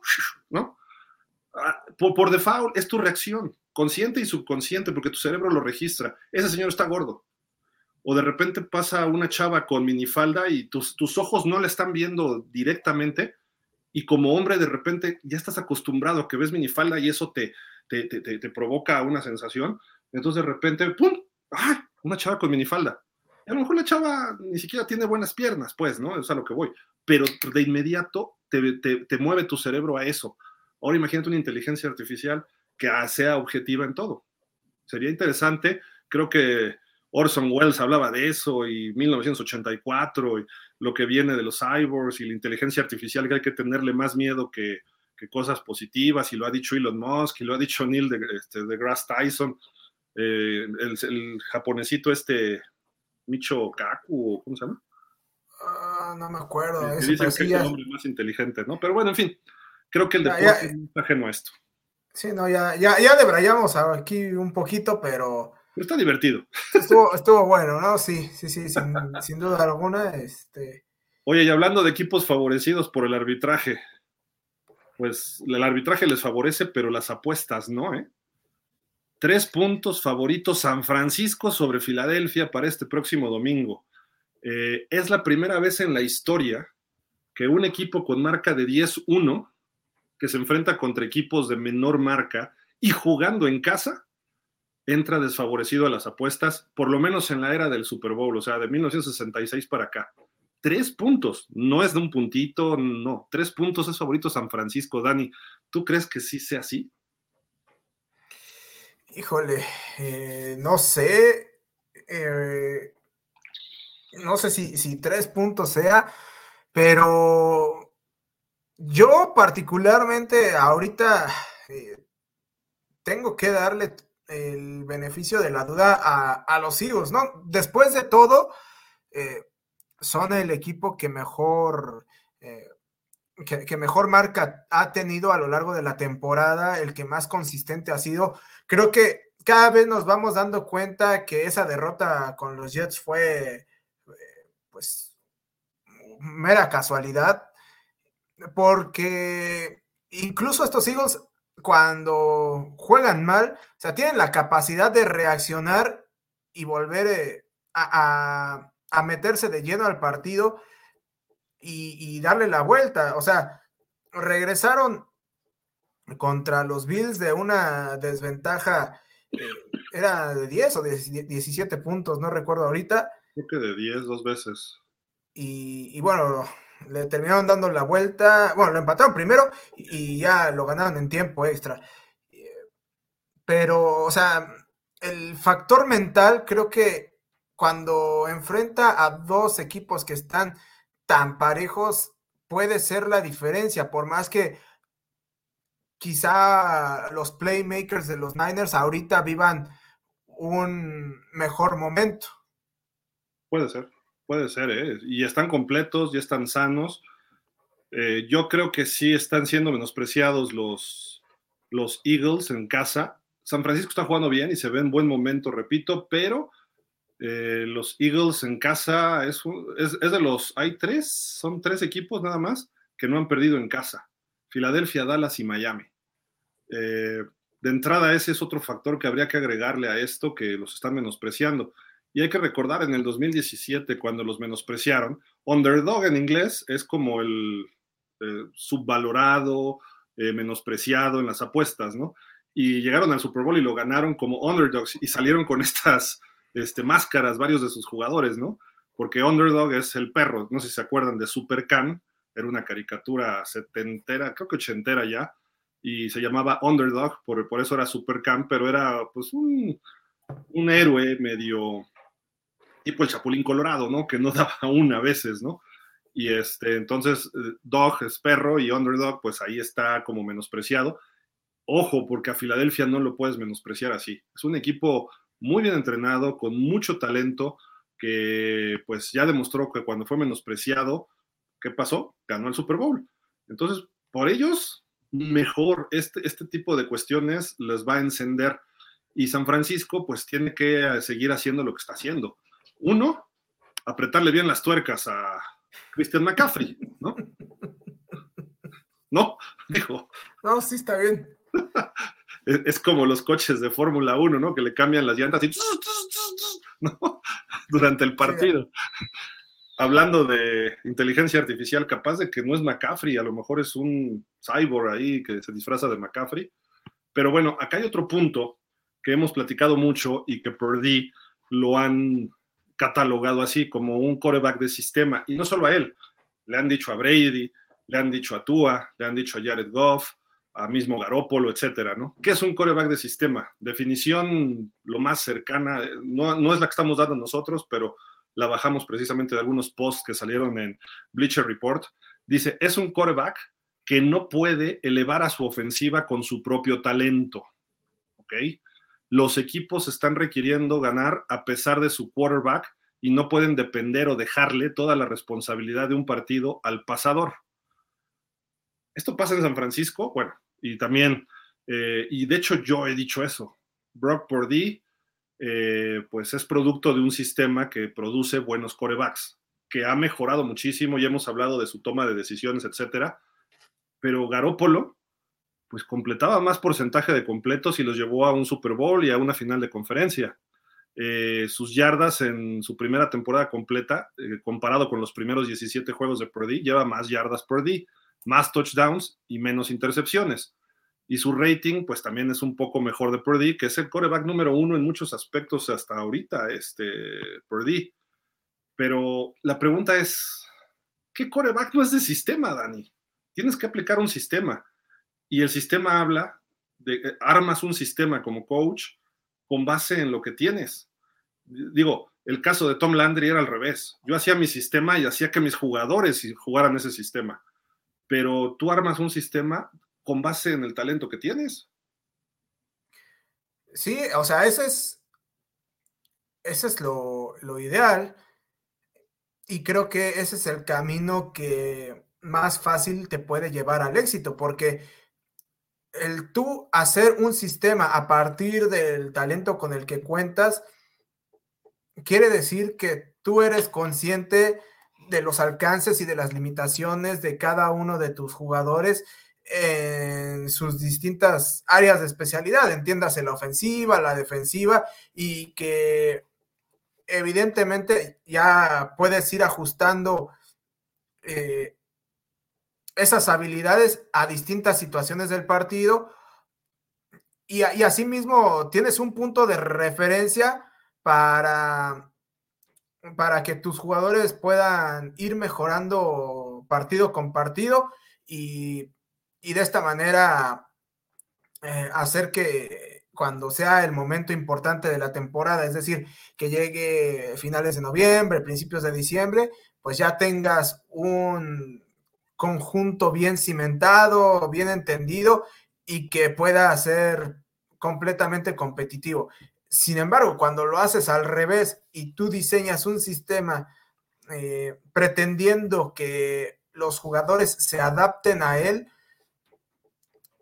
eh, creo que corres el riesgo de, de no ser consciente de los alcances reales de tu equipo y, que creo que hoy en día tratar de adaptar a los jugadores a un sistema eh, por la complejidad, por la forma en cómo ha evolucionado el juego, etcétera, es el camino más rápido para terminar en, eh, eh, teniendo una mala temporada y teniendo eh, pues la primera selección de draft.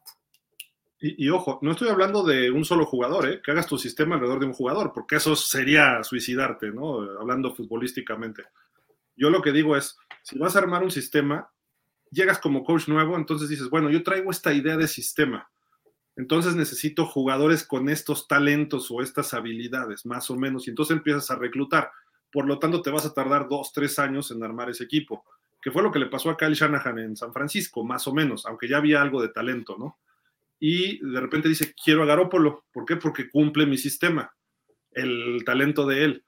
Y lo empieza a hacer y empiezas a desarrollarlo y ya puedes crecer el, sistema, ¿no? Pero en la NFL, en la NCAA, desde high school, todos los quarterbacks son de sistema todo el mundo dice, es que Lamar Jackson no tiene sistema. No, por supuesto que tiene un sistema y el sistema son las RPOs, el sistema son optativas donde él puede correr, porque tiene esas habilidades, ese talento que no podías aplicar en Baltimore cuando tenías a Joe Flaco, que era una estatua, ¿no? No corría nada. Y obviamente Lamar Jackson tiene el brazo igual o más potente que Flaco, pero Flaco era muy preciso, entonces Flaco podía ir muy profundo y Lamar Jackson lo mandan en ciertos pases de ciertas trayectorias. Es el mejor ejemplo que puedo encontrar de cómo adaptar tu sistema al talento que tienes. Eh, y así de radicalmente, ¿no? El caso de Philip Rivers con Justin Herbert, pues prácticamente los dos tienen talentos parecidos, brazo fuerte, eh, coreback de bolsa, etcétera, ¿no? Eh, pero, por ejemplo, este sistema de Kyle Shanahan lo está aplicando Miami con Tua. Si tú sacas a Tua de Miami y lo pones en San Francisco, va a ser lo mismo que Purdy. Sacas a Purdy de San Francisco y lo pones en Miami y va a ser lo mismo que Tua. Porque el sistema está hecho para este tipo de corebacks, que no tienen un brazo muy poderoso, que tampoco son muy buenos corriendo, que tienen que hacer una primera lectura o ir con el check y no tienes que buscar, no tienes que pensar tanto, eh, tienes que ser rápido, o sea, actuar rápido y en rangos cortos.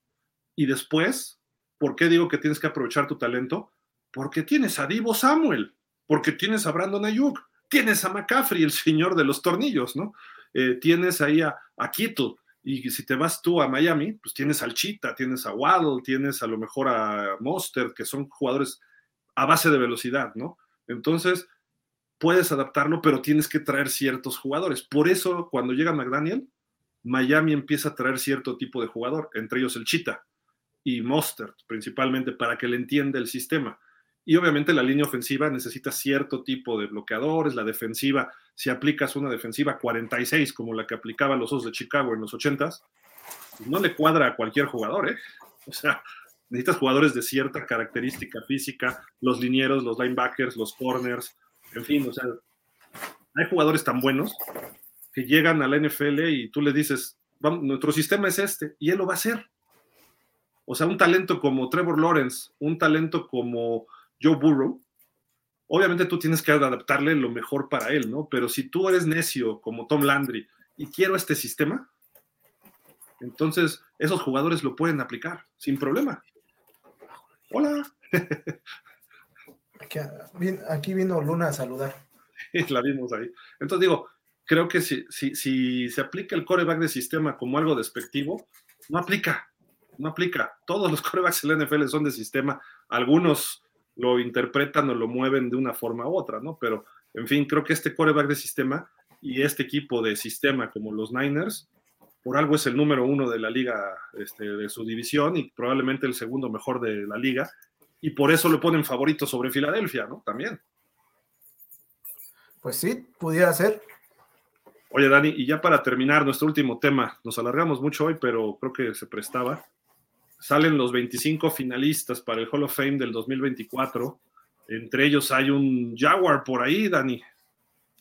El señor Fred Taylor, que pues ya es hora de que le haga justicia a la revolución. Esperemos que, ya eh, este año sea el bueno.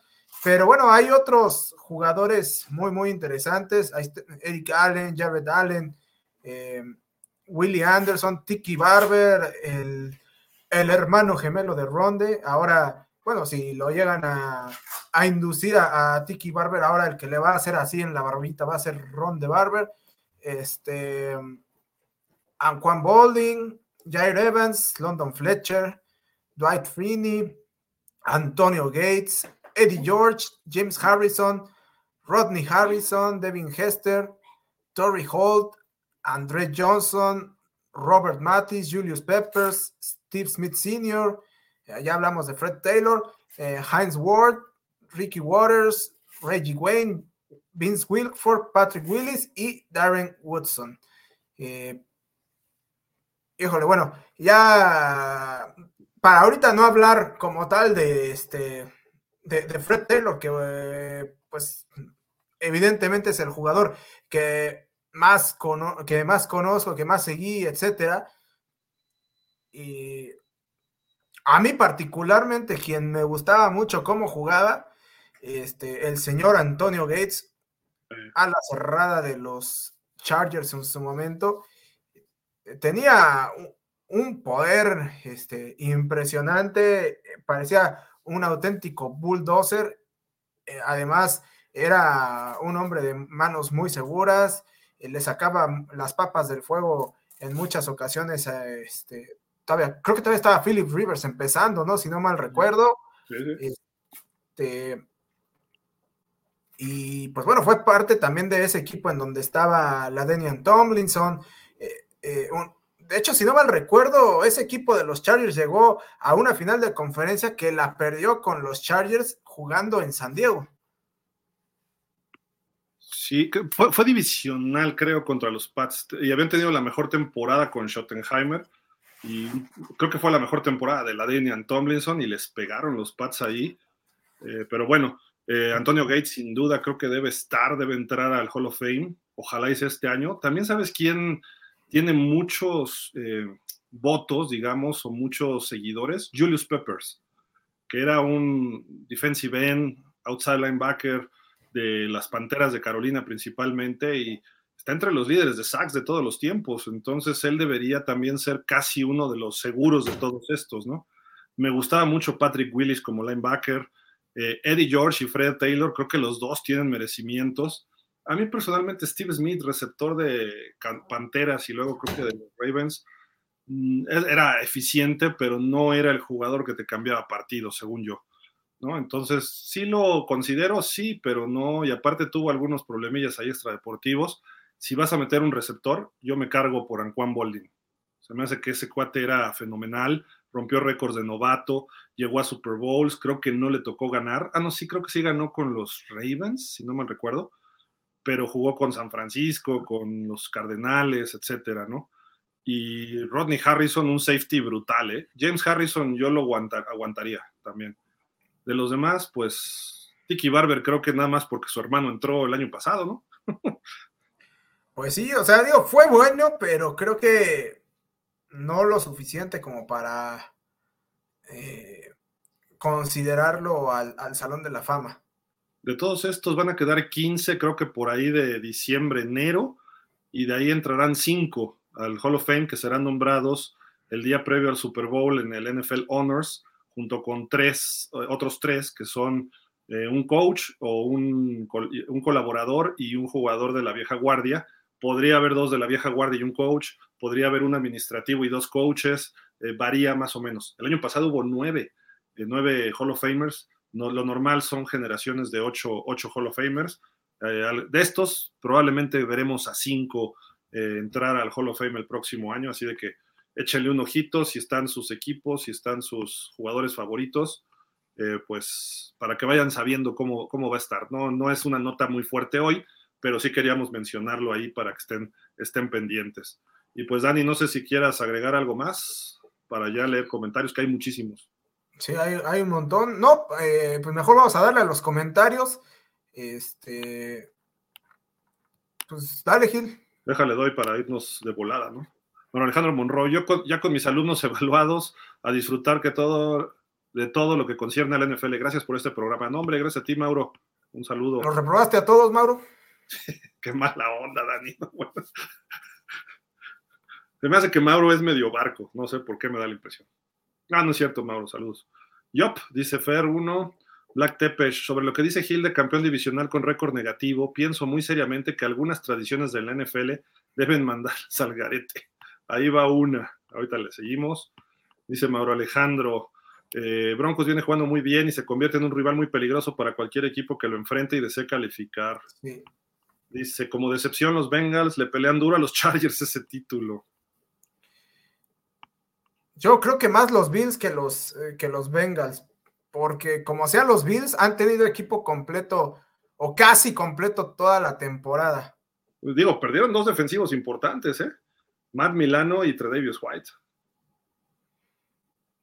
Pero los Bengals perdieron a, Joe Burrow. Sí, sí, de acuerdo.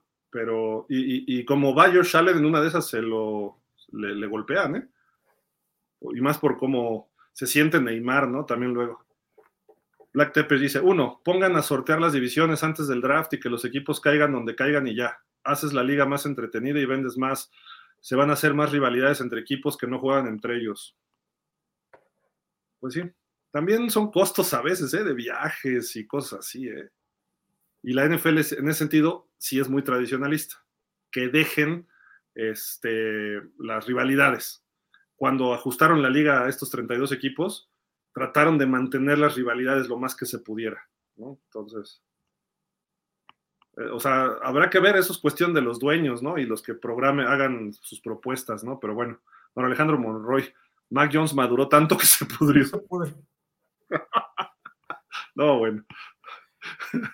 Pero uno dice, Packers contra Dolphins será el Super Bowl. Y aparte creo que el partido de San Francisco contra Eagles superará en cuanto a calidad al de Bills Eagles. A las pruebas me remito. Packers de plano, ¿sí lo ves regresando, Fer? Dice, ¿ya le dieron las gracias al monjetón Belichick? No.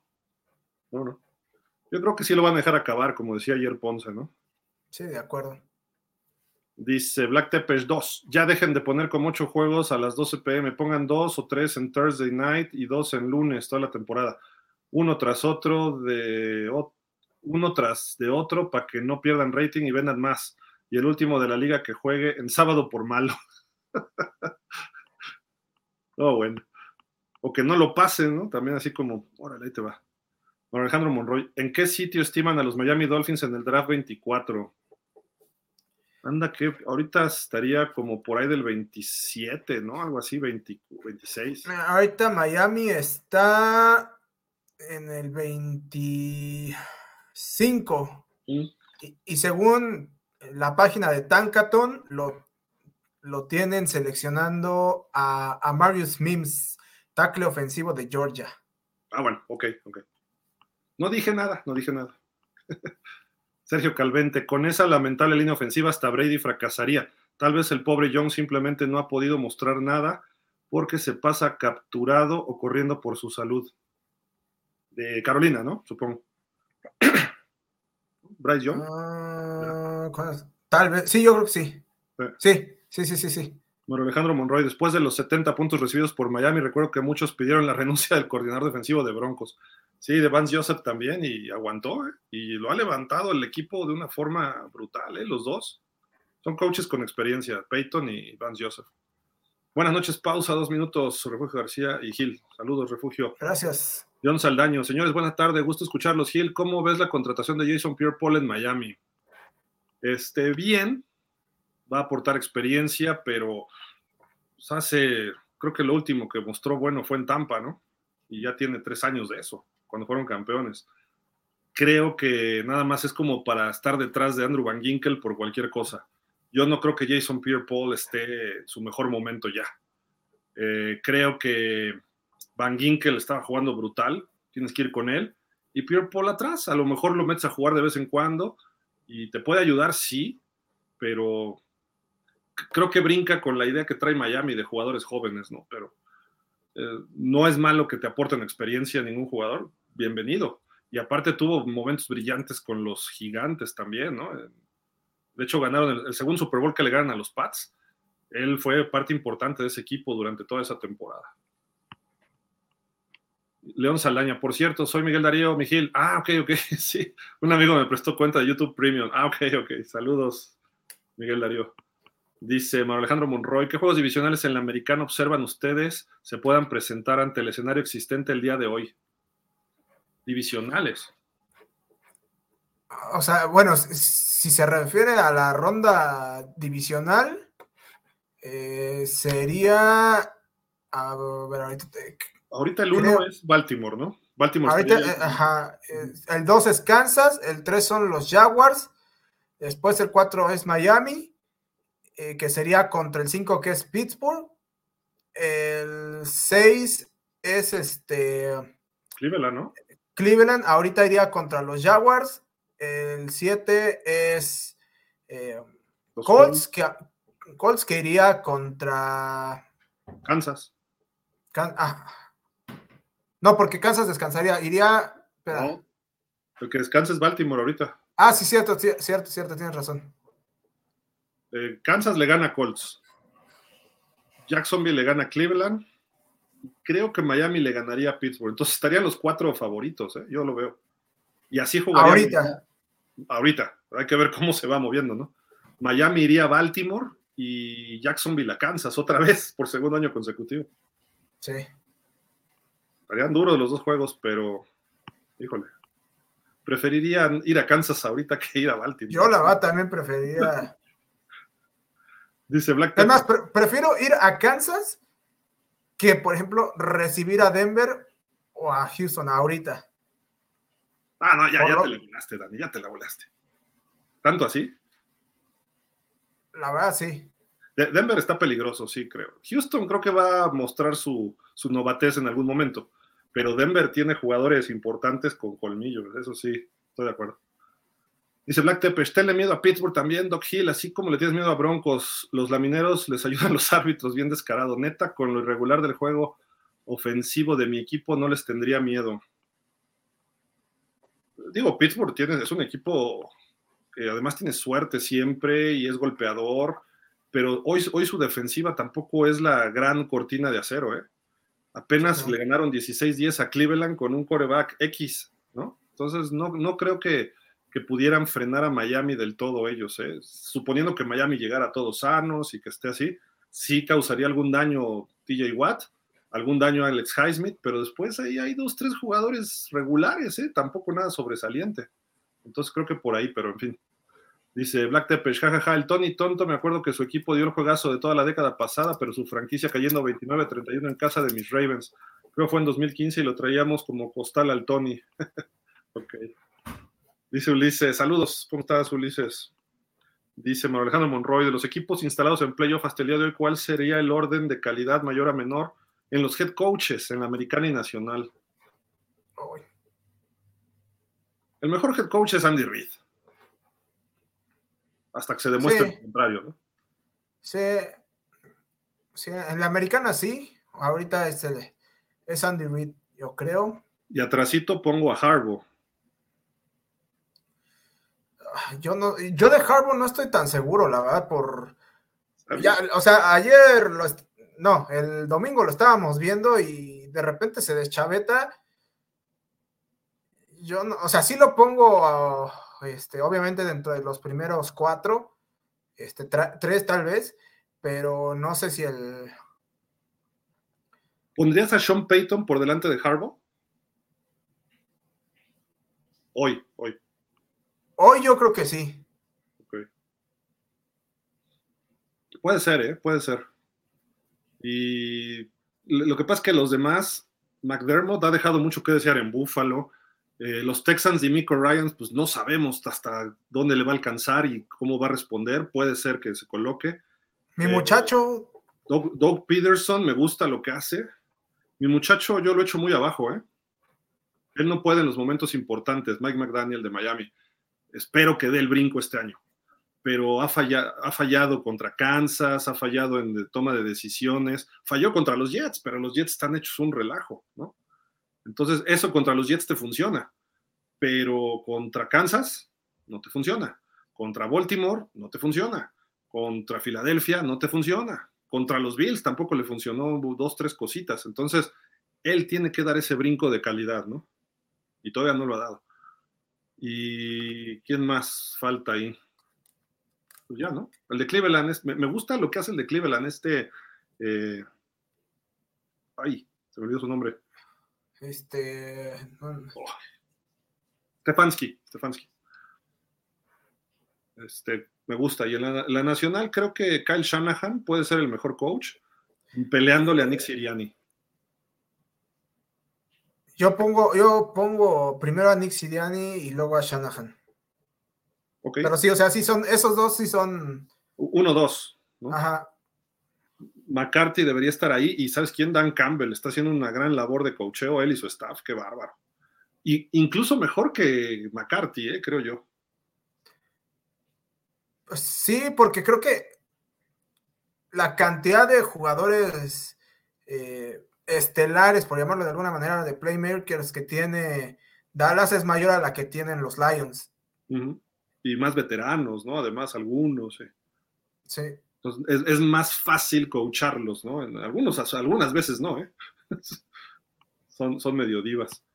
Dice por acá Ulises, saludos a Gilario y a Daniel, ¿cómo estás Ulises? Esos Broncos viene como caballo atrasado, pero termina ganando. Los 49ers contra Águilas va a ser un juegazo a, ver si no salen como secretariat, el uno de los caballos que ganó la triple corona por ahí de la década de los 70, en el 75, no me acuerdo ahorita del año, pero eh, este, siempre venía de atrás, venía de atrás y de hecho el Belmont, sí es el Belmont, el, Belmont, el, Belmont es el último, sí, el Belmont este, lo gana como por tres cuartos de milla, o sea, fue una bestialidad.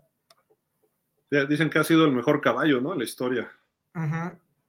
García, buenas noches, pausa, Gil, Daniel, saludos, Gil. Ahorita con cuál head coach lo firmas, al de Miami o al de Gigantes, no más preguntas. Ah, ¿Cómo? O sea, no entendí. Si, si me ah. quedo con entre el de Miami y el de Gigantes, este Brian Dable, yo me quedo con Brian Dable. Es gente más de fútbol que McDaniel. McDaniel lo está haciendo bien, pero como que cuando necesita meterle cosas de fútbol, ahí es donde él le falla. Y su personalidad no es digna de ser un head coach.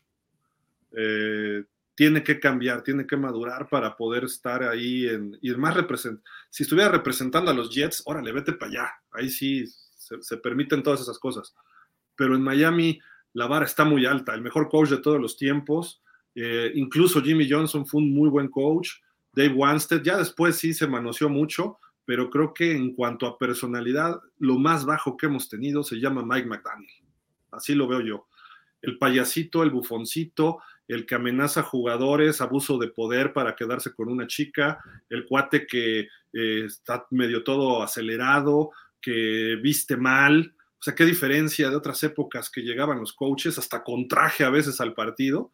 Y este cuate, como brincacharcos, usa pants y los trae a la rodilla. Usa bermudas. ¿Para qué usas un pants si te lo vas a remangar? Eh, si vas a estar desfajado, desfájate parejo, no nada más de un lado parece que está saliendo de la cantina, ¿no? Así, y está lloviendo y está brincando charcos. Si vas a usar calcetines, si vas a usar tenis, ponte calcetines, ¿no? Este, eh, y sus tenis ni siquiera trae agujetas, trae ahí una etiqueta que parece que se los robó de la tienda de Nike, aunque dicen que vale no sé cuántos miles de dólares. Creo yo que la figura de un head coach, o sea, es, es la cabeza de tu equipo, tiene que ser un verdadero líder en comportamiento, en conocimiento y en motivación. Y este cuate, su, personalidad es como muy desbalagada. Yo lo tendría de coordinador ofensivo. Ahí sí es brillante, es un genio loco. Pero como head coach, necesito un Dan Campbell, necesito un Mike Bravel, necesito un Brian Dable, necesito un Jim Harbaugh, un John Harbaugh, eh, un, bueno, Andy Reid ni se diga, pero ya se va, ¿no? Pero este, mismo Sean Payton me lo está demostrando, yo creí que ya no podía y ahí está. Yo no veo a Mike McDaniel a largo plazo en Miami. Ojalá y dure y ojalá y gane campeonatos, porque es mi equipo.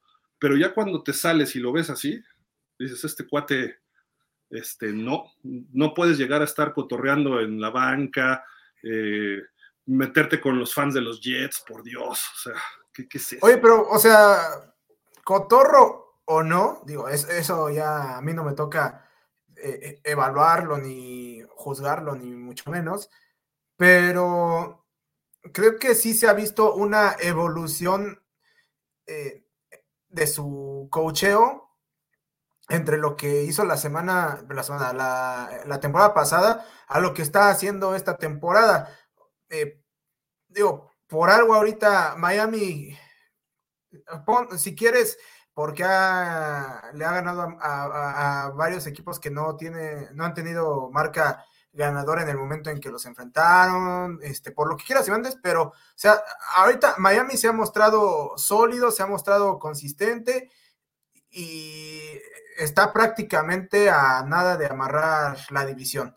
Eh, y por otro lado, tienes a Brian Dable, que, este, ok, el año pasado fue el coach del año, que yo sigo insistiendo que se lo dieron porque estaba en el mercado más grande para la NFL.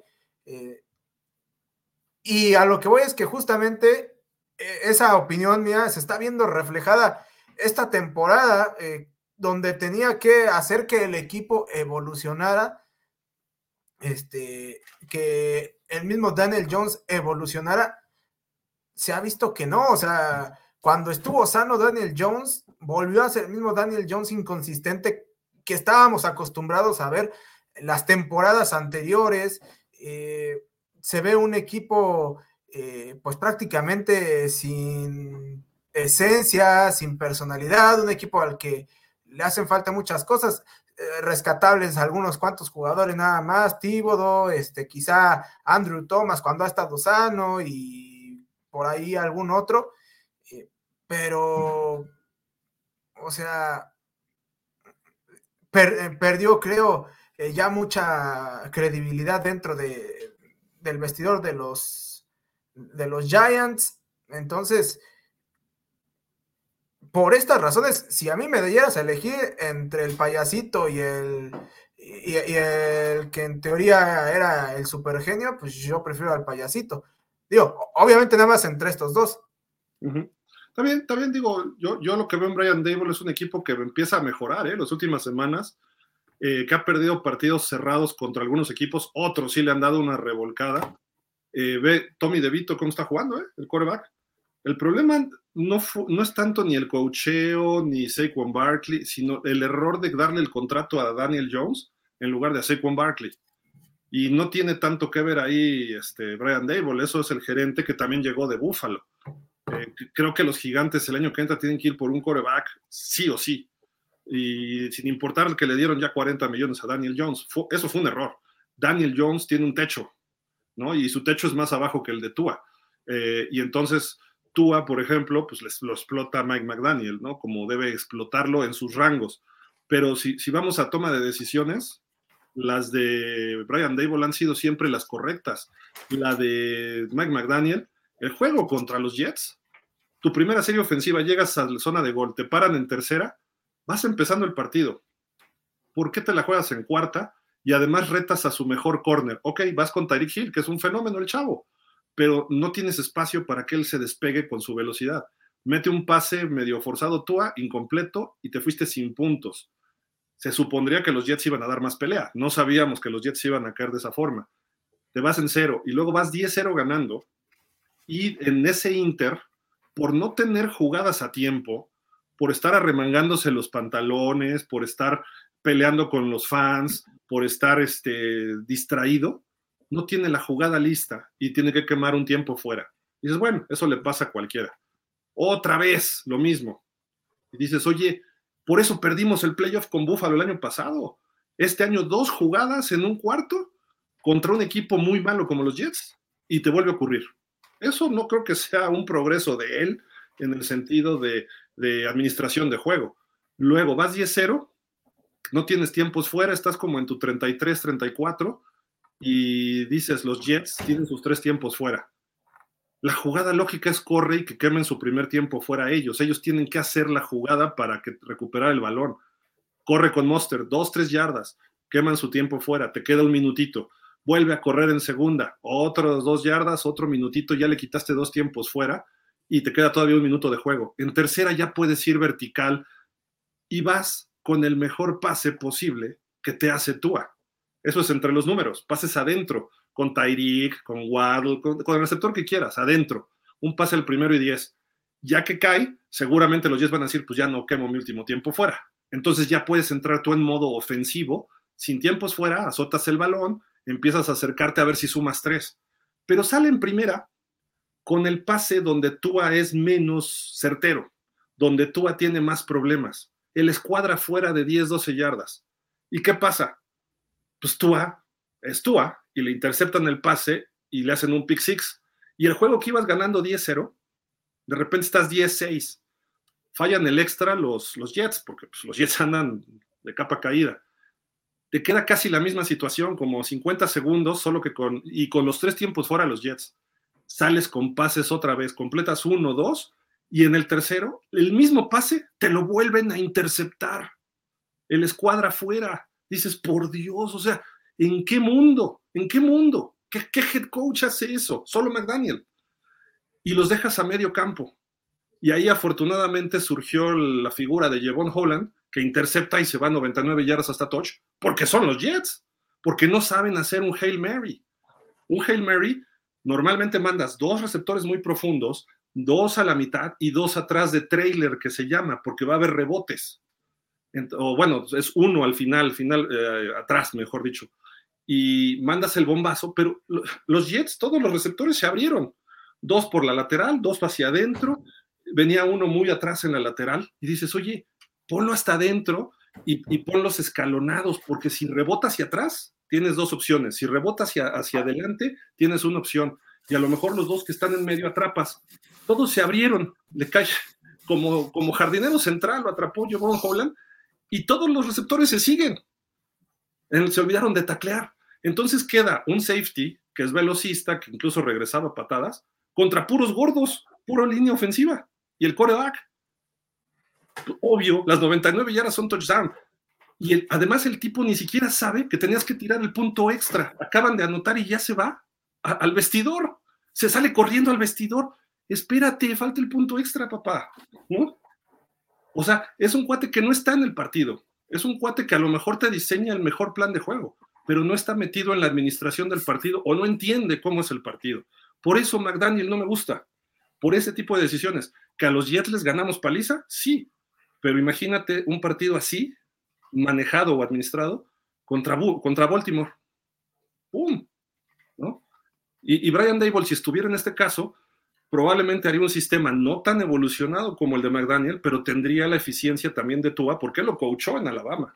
Y podría sacarle jugo a este equipo con Tyreek, con Waddle, etcétera, sin ser tan potente, pero sabría qué jugadas mandar en qué momento, que son lo que te define un partido. Así ganó Brian Dable el año pasado en Minnesota la primera ronda ese es mi punto de vista, Dani, y por eso no me gusta todavía McDaniel. A lo mejor en playoffs se convierte en Andy Reid o en Bill Belichick, ¿no? O en Harbaugh. Pero ahorita Mike McDaniel es el head coach menos maduro de toda la NFL. Y luego lo que salió ahorita, de que eh, amenaza, o sea, un abuso de poder contra un jugador para él sacar una ventaja, híjole, dices, ok, eso no tiene que ver con este, eh, su, forma de actuar afuera del campo de juego, no tiene que ver, pero sí tiene que ver porque que le diga a un jugador, si tú no haces tal cosa, yo me encargo de que no vuelvas a jugar en este equipo. Yo, ole. O sea, eso está brutal, ¿eh? Eso es este, grave. Imagínate que se lo hubiera hecho a una mujer. Ya lo hubieran corrido. O se lo hubiera hecho a un este, de la comunidad, ¿no? No, es que es discriminación. El jugador dijo, quédate con la chica, me doy la vuelta y me voy, no pasa nada. Pero él aplicó y después dijo, es broma, es broma. Así como todas las bromas que hace cuando se refiere a Waddle, al Chita o a los rivales, creo que está perdiendo piso o le falta madurez. Entonces, eso es un problema. Cuando teníamos al coach más sensato en la NFL en los Dolphins, no brinca. Y muchos dicen, es que es la nueva versión de coaches jóvenes. ¿Sean McVeigh hace eso? Eh, ni siquiera Brandon Staley. o sea, este, eh, dime otro coach joven, este, Siriani, de repente se aloca, pero ve lo que representa para el equipo. Y, más que nada es, lo hicimos y pudimos y bla, ¿no? Pero no sale con ni siquiera mal vestido, ¿no? Entonces creo que, no sé, hay cosas ahí medio... Esperemos que corrija ese camino nada más McDaniel, ¿no? Y no veo mayor problema si lo hace maduramente, ¿no? Alejandro Monroy, recuerden que con medio empujón, Matt Milano casi retira todo el año anterior. Otro punto, ¿eh? Ulises, Tom Brady, el mejor, su maestro Joe Montana. Correcto. Dice Alejandro Monroy, el Pats contra Rams estuvo mejor que Pats contra Eagles. Ah, de acuerdo. Estuvieron buenos los dos, ¿eh? Yo no, no calificaría uno por encima de otro, pero uno de un estilo y el otro de otro, ¿no? Bueno, Alejandro Monroy, 10-3 ganó Jaguares. Sí. Ah, del partido que decías. Sí, sí, sí. Ernesto Sánchez, buenas noches, ¿cómo están? Saludos igual, Ernesto, bien, gracias. Rafa Rangel, siempre he tenido la idea tal vez equivocada de que Rob Gronkowski fue fundamental en la vida profesional de Brady. Puede ser. Ahora, Brady hizo jugadores como Julian Edelman y, y Dani Amendola, incluso Chris Hogan. Él los hizo. Y antes a Troy Brown, antes a David Gibbons, o sea, si te pones a ver, solamente ha tenido receptores Hall of Famers, Randy Moss y Gronkowski. Wes Welker llegó y era bueno, pero tampoco fue el gran receptor. Era muy bueno, pero a secas, como Edelman y como Amendola, que él los hizo mejorar todavía. Entonces, fuera de eso, todos sus receptores, pues muy del montón, la mayoría. ¿eh? Black Tepper dice, estoy de acuerdo en que el aficionado quiere ver touchdowns y espectáculo ofensivo, aunque hay mucho que quiere ver eh, mandracazos contra running backs. eh, contra corebacks en sacks, quiere ver intercepciones, quieren ver pick six también. Cada año es peor por las defensas, por las reglas que se inventa la NFL para suavizar el juego y también si los jugadores piden más dinero, pues habría más riesgo para ellos. Yagas, ¿cómo te llamas? Dinos, no seas así, porque ya he visto que nos escribes, pues nada más pones tu nombre, así un día, ¿no? Para saber y saludarte bien. Bueno, Alejandro Monroy, lo que dice Dim Blandino es lo mismo que, que pasa en el bar. En la academia, las nuevas generaciones no saben hacer un análisis porque muchos o muchas utilizan inteligencia artificial para hacer sus tareas, se hacen dependientes. Exacto. Dice por acá Black Tepesh. Eso que dices, Gil, de ya no ser necesario manejar, hace casi dos décadas ya se dio el primer paso. Ya en los países de primer mundo ya hay puro auto de transmisión automática, ya no estándar. Correcto. De hecho, por ejemplo, aquí en Estados Unidos, eh, hace unos meses eh, fui a una demostración de, eh, pues, unos trailers con los que trabaja mi cuñado y nos estaban diciendo que ya se hizo el primer viaje de un tráiler totalmente automatizado eh, aquí dentro de Estados Unidos. lo hicieron, creo que de, Houston a Phoenix, algo así. Algo así. Fíjate. Dice Ulises, a mí me gusta manejar mi automóvil en la carretera federal a Toluca y siento una adrenalina padre con tanta curva. La máquina te marca la velocidad. En bicicleta también cuando voy a Santana MA. ¿Qué es MA? Santana MA. No. Eh, es, que cuando traes un coche manual o estándar, como lo conocemos acá, pues llegas a la curva y la avientas, vas en quinta, le bajas a tercera y el coche se agarra en la curva y, y sales padrísimo, ¿no? En cambio, en el automático tienes que pisar el freno. Sí. Y hay algunos que sí tienen el, la semiautomática, no sé cómo le digan, ¿no? Que le bajas y entonces le bajas las velocidades automáticas, ¿no? Entonces, que no es lo mismo. Y aparte tarda en entrar. Le das el menos y tú vas en el overdrive o vas en, vas en crucero y de repente le bajas a la quinta, le bajas a la cuarta y, y el coche tarda y de repente ya se frena, pero tarda mucho. En cambio, el estándar tú sacas el clochazo y ya te agarra cuando tú quieres, ¿no? Esa es la diferencia que a lo mejor en el futuro nadie va a saber, ¿no? Y te sientes piloto de carreras, ¿no? Dice Sporting MX, Jorge Ramírez. Jorge, ¿cómo estás? Saludos, Gil y Dani. Eso de los autos manejados solos, lo vieron seguramente en El Vengador del Futuro con Schwarzenegger y en Type Cop con Van Damme. Sí. Hubo una película de Kate Beckinsale con este cuate, el actor irlandés, no cómo se llama. Que incluso los coches van sobre como un panel que podría ser magnético, ni siquiera eléctrico, sino es todo por electromagnetismo. Y pues ahí está, ¿no? O sea, así tiene que ser. Y en esos paneles ni siquiera pasan peatones porque van hasta la altura que tú quieras. Tú nomás dices, voy a casa de Juanito, ya te subes y te duermes, vas leyendo, no tendrías ni que ver, y todo por sistema automáticamente. Eh, el coche no va, es como el tren bala, que no tiene fricción, sino por electromagnetismo se separa y empieza a correr libremente, que, que sería mejor que lo eléctrico. Y además hay una energía cero, que bueno, es, ese tema lo dejamos para después porque todavía no lo he entendido y lo han explicado por ahí en algunos videos de YouTube, que se supone que es una tecnología extraterrestre, pero bueno. Rafa Rangel, jajaja, Dani está muy dicharachero, no cree en nadie el señor Duval. Por lo que dije de, de que no embonen. Sí. Ulises, antes los cascos eran de araña en los 70, sí. Como de cuerdas, ¿no? Esos. Y luego de gajos, que de los gajos te cortaban luego horrible, ¿no? Gabriel Rodríguez dice, buenas noches, sí, mis Packers ganan a Chiefs, se ponen 6-6 y tienen calendario a modo para entrar a playoff, ¿qué opinan? Yo veo que están jugando bien los, los Packers, ¿eh? Sí, eh, mira, ojalá los Packers le ganen a los Chiefs porque eh, le harían un paro a todos los, los equipos que están ahí inmiscuidos en la pelea por el, por, la cima de la conferencia americana. Entonces, ojalá los Packers le ganen a los Chiefs. Oh, sería, nos ayudaría bastante, Dani, a Jaguars a Miami. Nos dice Jorge Ramírez, seguro recuerdan cuando la WLF, que no es la World League a donde se fue la Rizonca, sino la que surgió en los noventas y se transformó en la World League of American Football y después la NFL Europa, dice, no fue la XFL porque esa la pasábamos en multideporte, la producía USA Network. Esa cámara a un lado de la 100 dentro del casco y se veía el cascazo directo en las teclas. Ah, ok, gracias, gracias Jorge, tú siempre, eh, sí, yo, yo, según yo, en la XFL fue como lo primero, pero qué bueno que declaras que fue primero en la NFL Europa, pues, en sus versiones anteriores. La XFL aún no existía.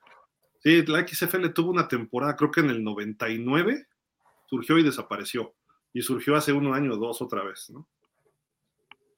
Dice Black Tepes, me acordé de la movie de Transcendence donde sale Johnny Depp.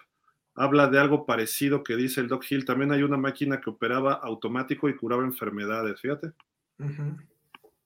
Dice por acá Ulises, el doctor Ignacio Burgos Orihuela decía, toda autoridad es corrupta. Los árbitros en todos los deportes ayudan a ciertos equipos. Ese es su negocio, que genere más dinero. El domingo ayudaron a las águilas.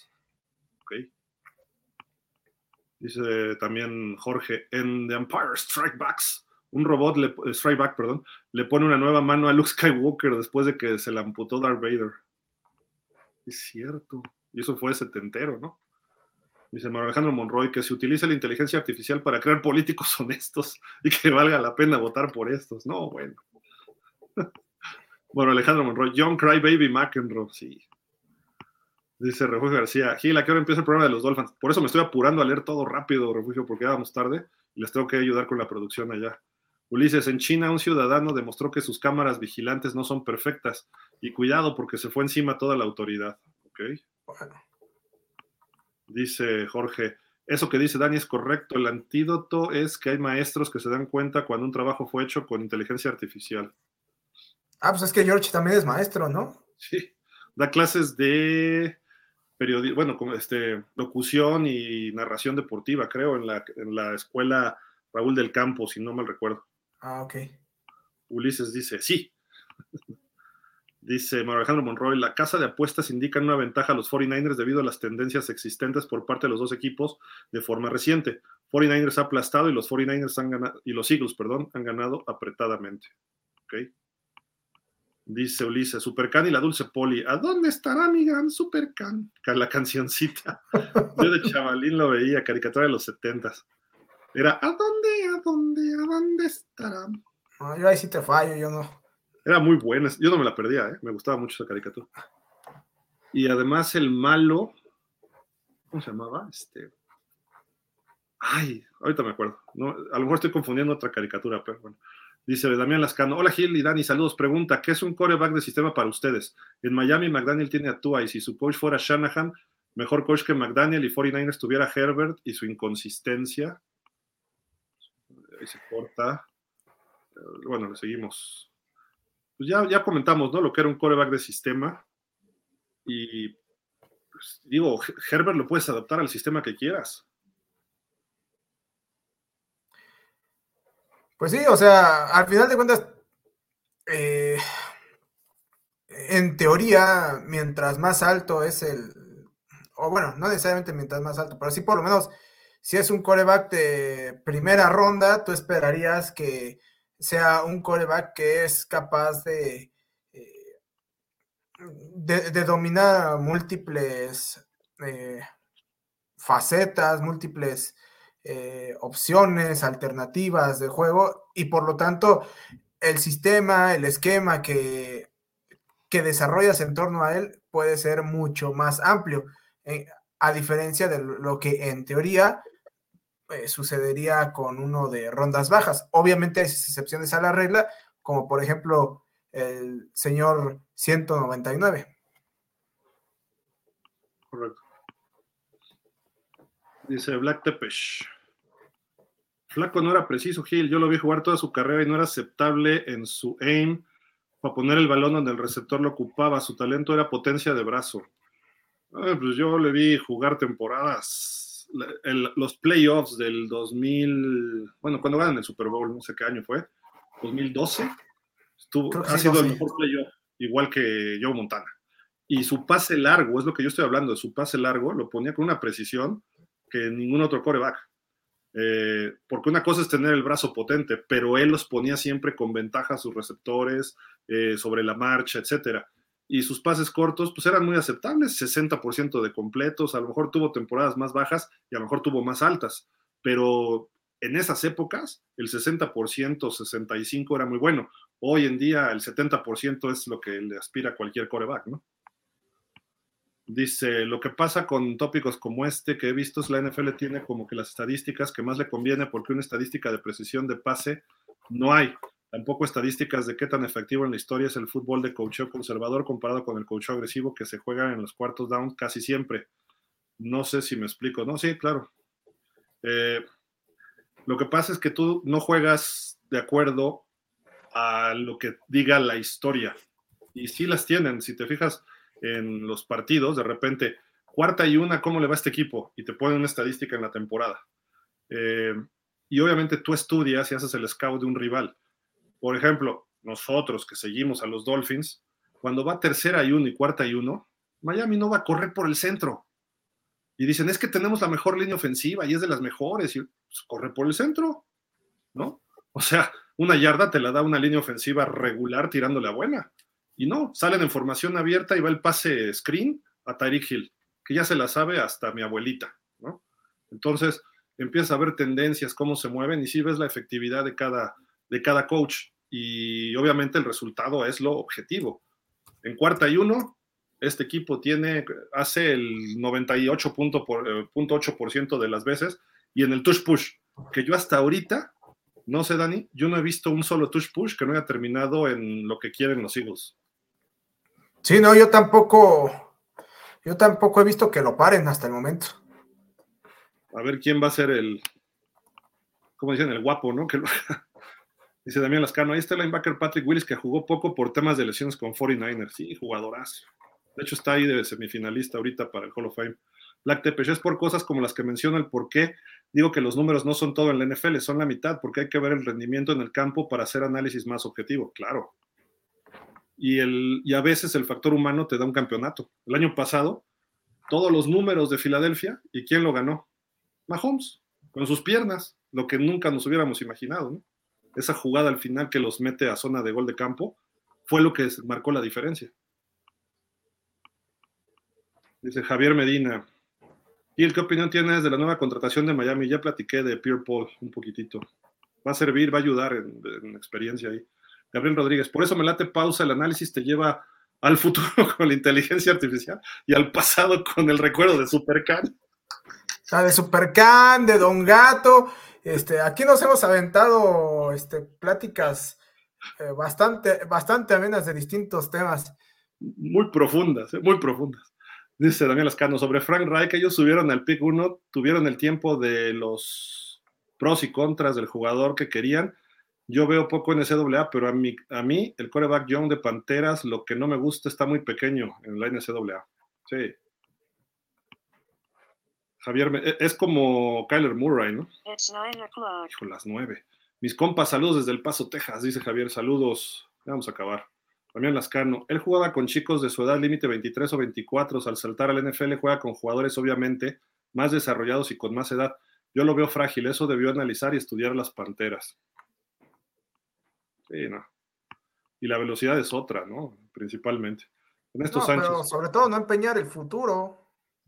Sí, sí, por un jugador que quién sabe si te lo va a redituar. Y el que creo que está pagando los platos rotos es Reich, ¿no? Sí. Ernesto Sánchez, con su experiencia, ¿hasta dónde creen que llegará, llegarán, pelearán la final de conferencia? ¿Quién, Ernesto? Déjame ver. ¿De quién nos hablas? No sé si de los Dolphins o. Híjole. Si no, porque no Ahorita es difícil, pero. Mira, por lo que yo he visto en la americana, la final de conferencia, veo a los Ravens hoy. No sé qué vaya a pasar después, pero hoy veo a los Ravens y puedo ver a un equipo como pues Kansas por su colmillo y por Mahomes, pero creo que los Jaguars pudieran llegar. Eh, o sea, los, no sé si lo ganen o no, pero pudieran estar en la final de conferencia americana, porque va creciendo este equipo. Todavía le falta mucho para llegar a su tope. Y no tope, todavía tiene mucho para crecer, es lo que quiero decir. Miami, por ejemplo, pues ya llegó a su tope y así va a seguir jugando el resto de la temporada y postemporada. Ese es el tope. Su defensiva sigue mejorando, pero la ofensiva ya tiene un tope. Entonces ahí es donde veo a Miami algún problemita. Y de los demás, Denver tiene un tope a pesar de que esté jugando bien. Mm, Houston también. Pittsburgh también. Y sobre todo es la posición de coreback ahorita. Aunque Denver tiene el coreback, pero lo demás todavía está empezando a cuajar. No sé tú, Dani, a quién veas en la final de la americana, ¿no? Pero. No, yo creo que también esos mismos tres, eh, esos mismos tres, este. Y de hecho, a diferencia de otros años, creo que sí veo a Kansas hoy eh, relativamente vulnerable.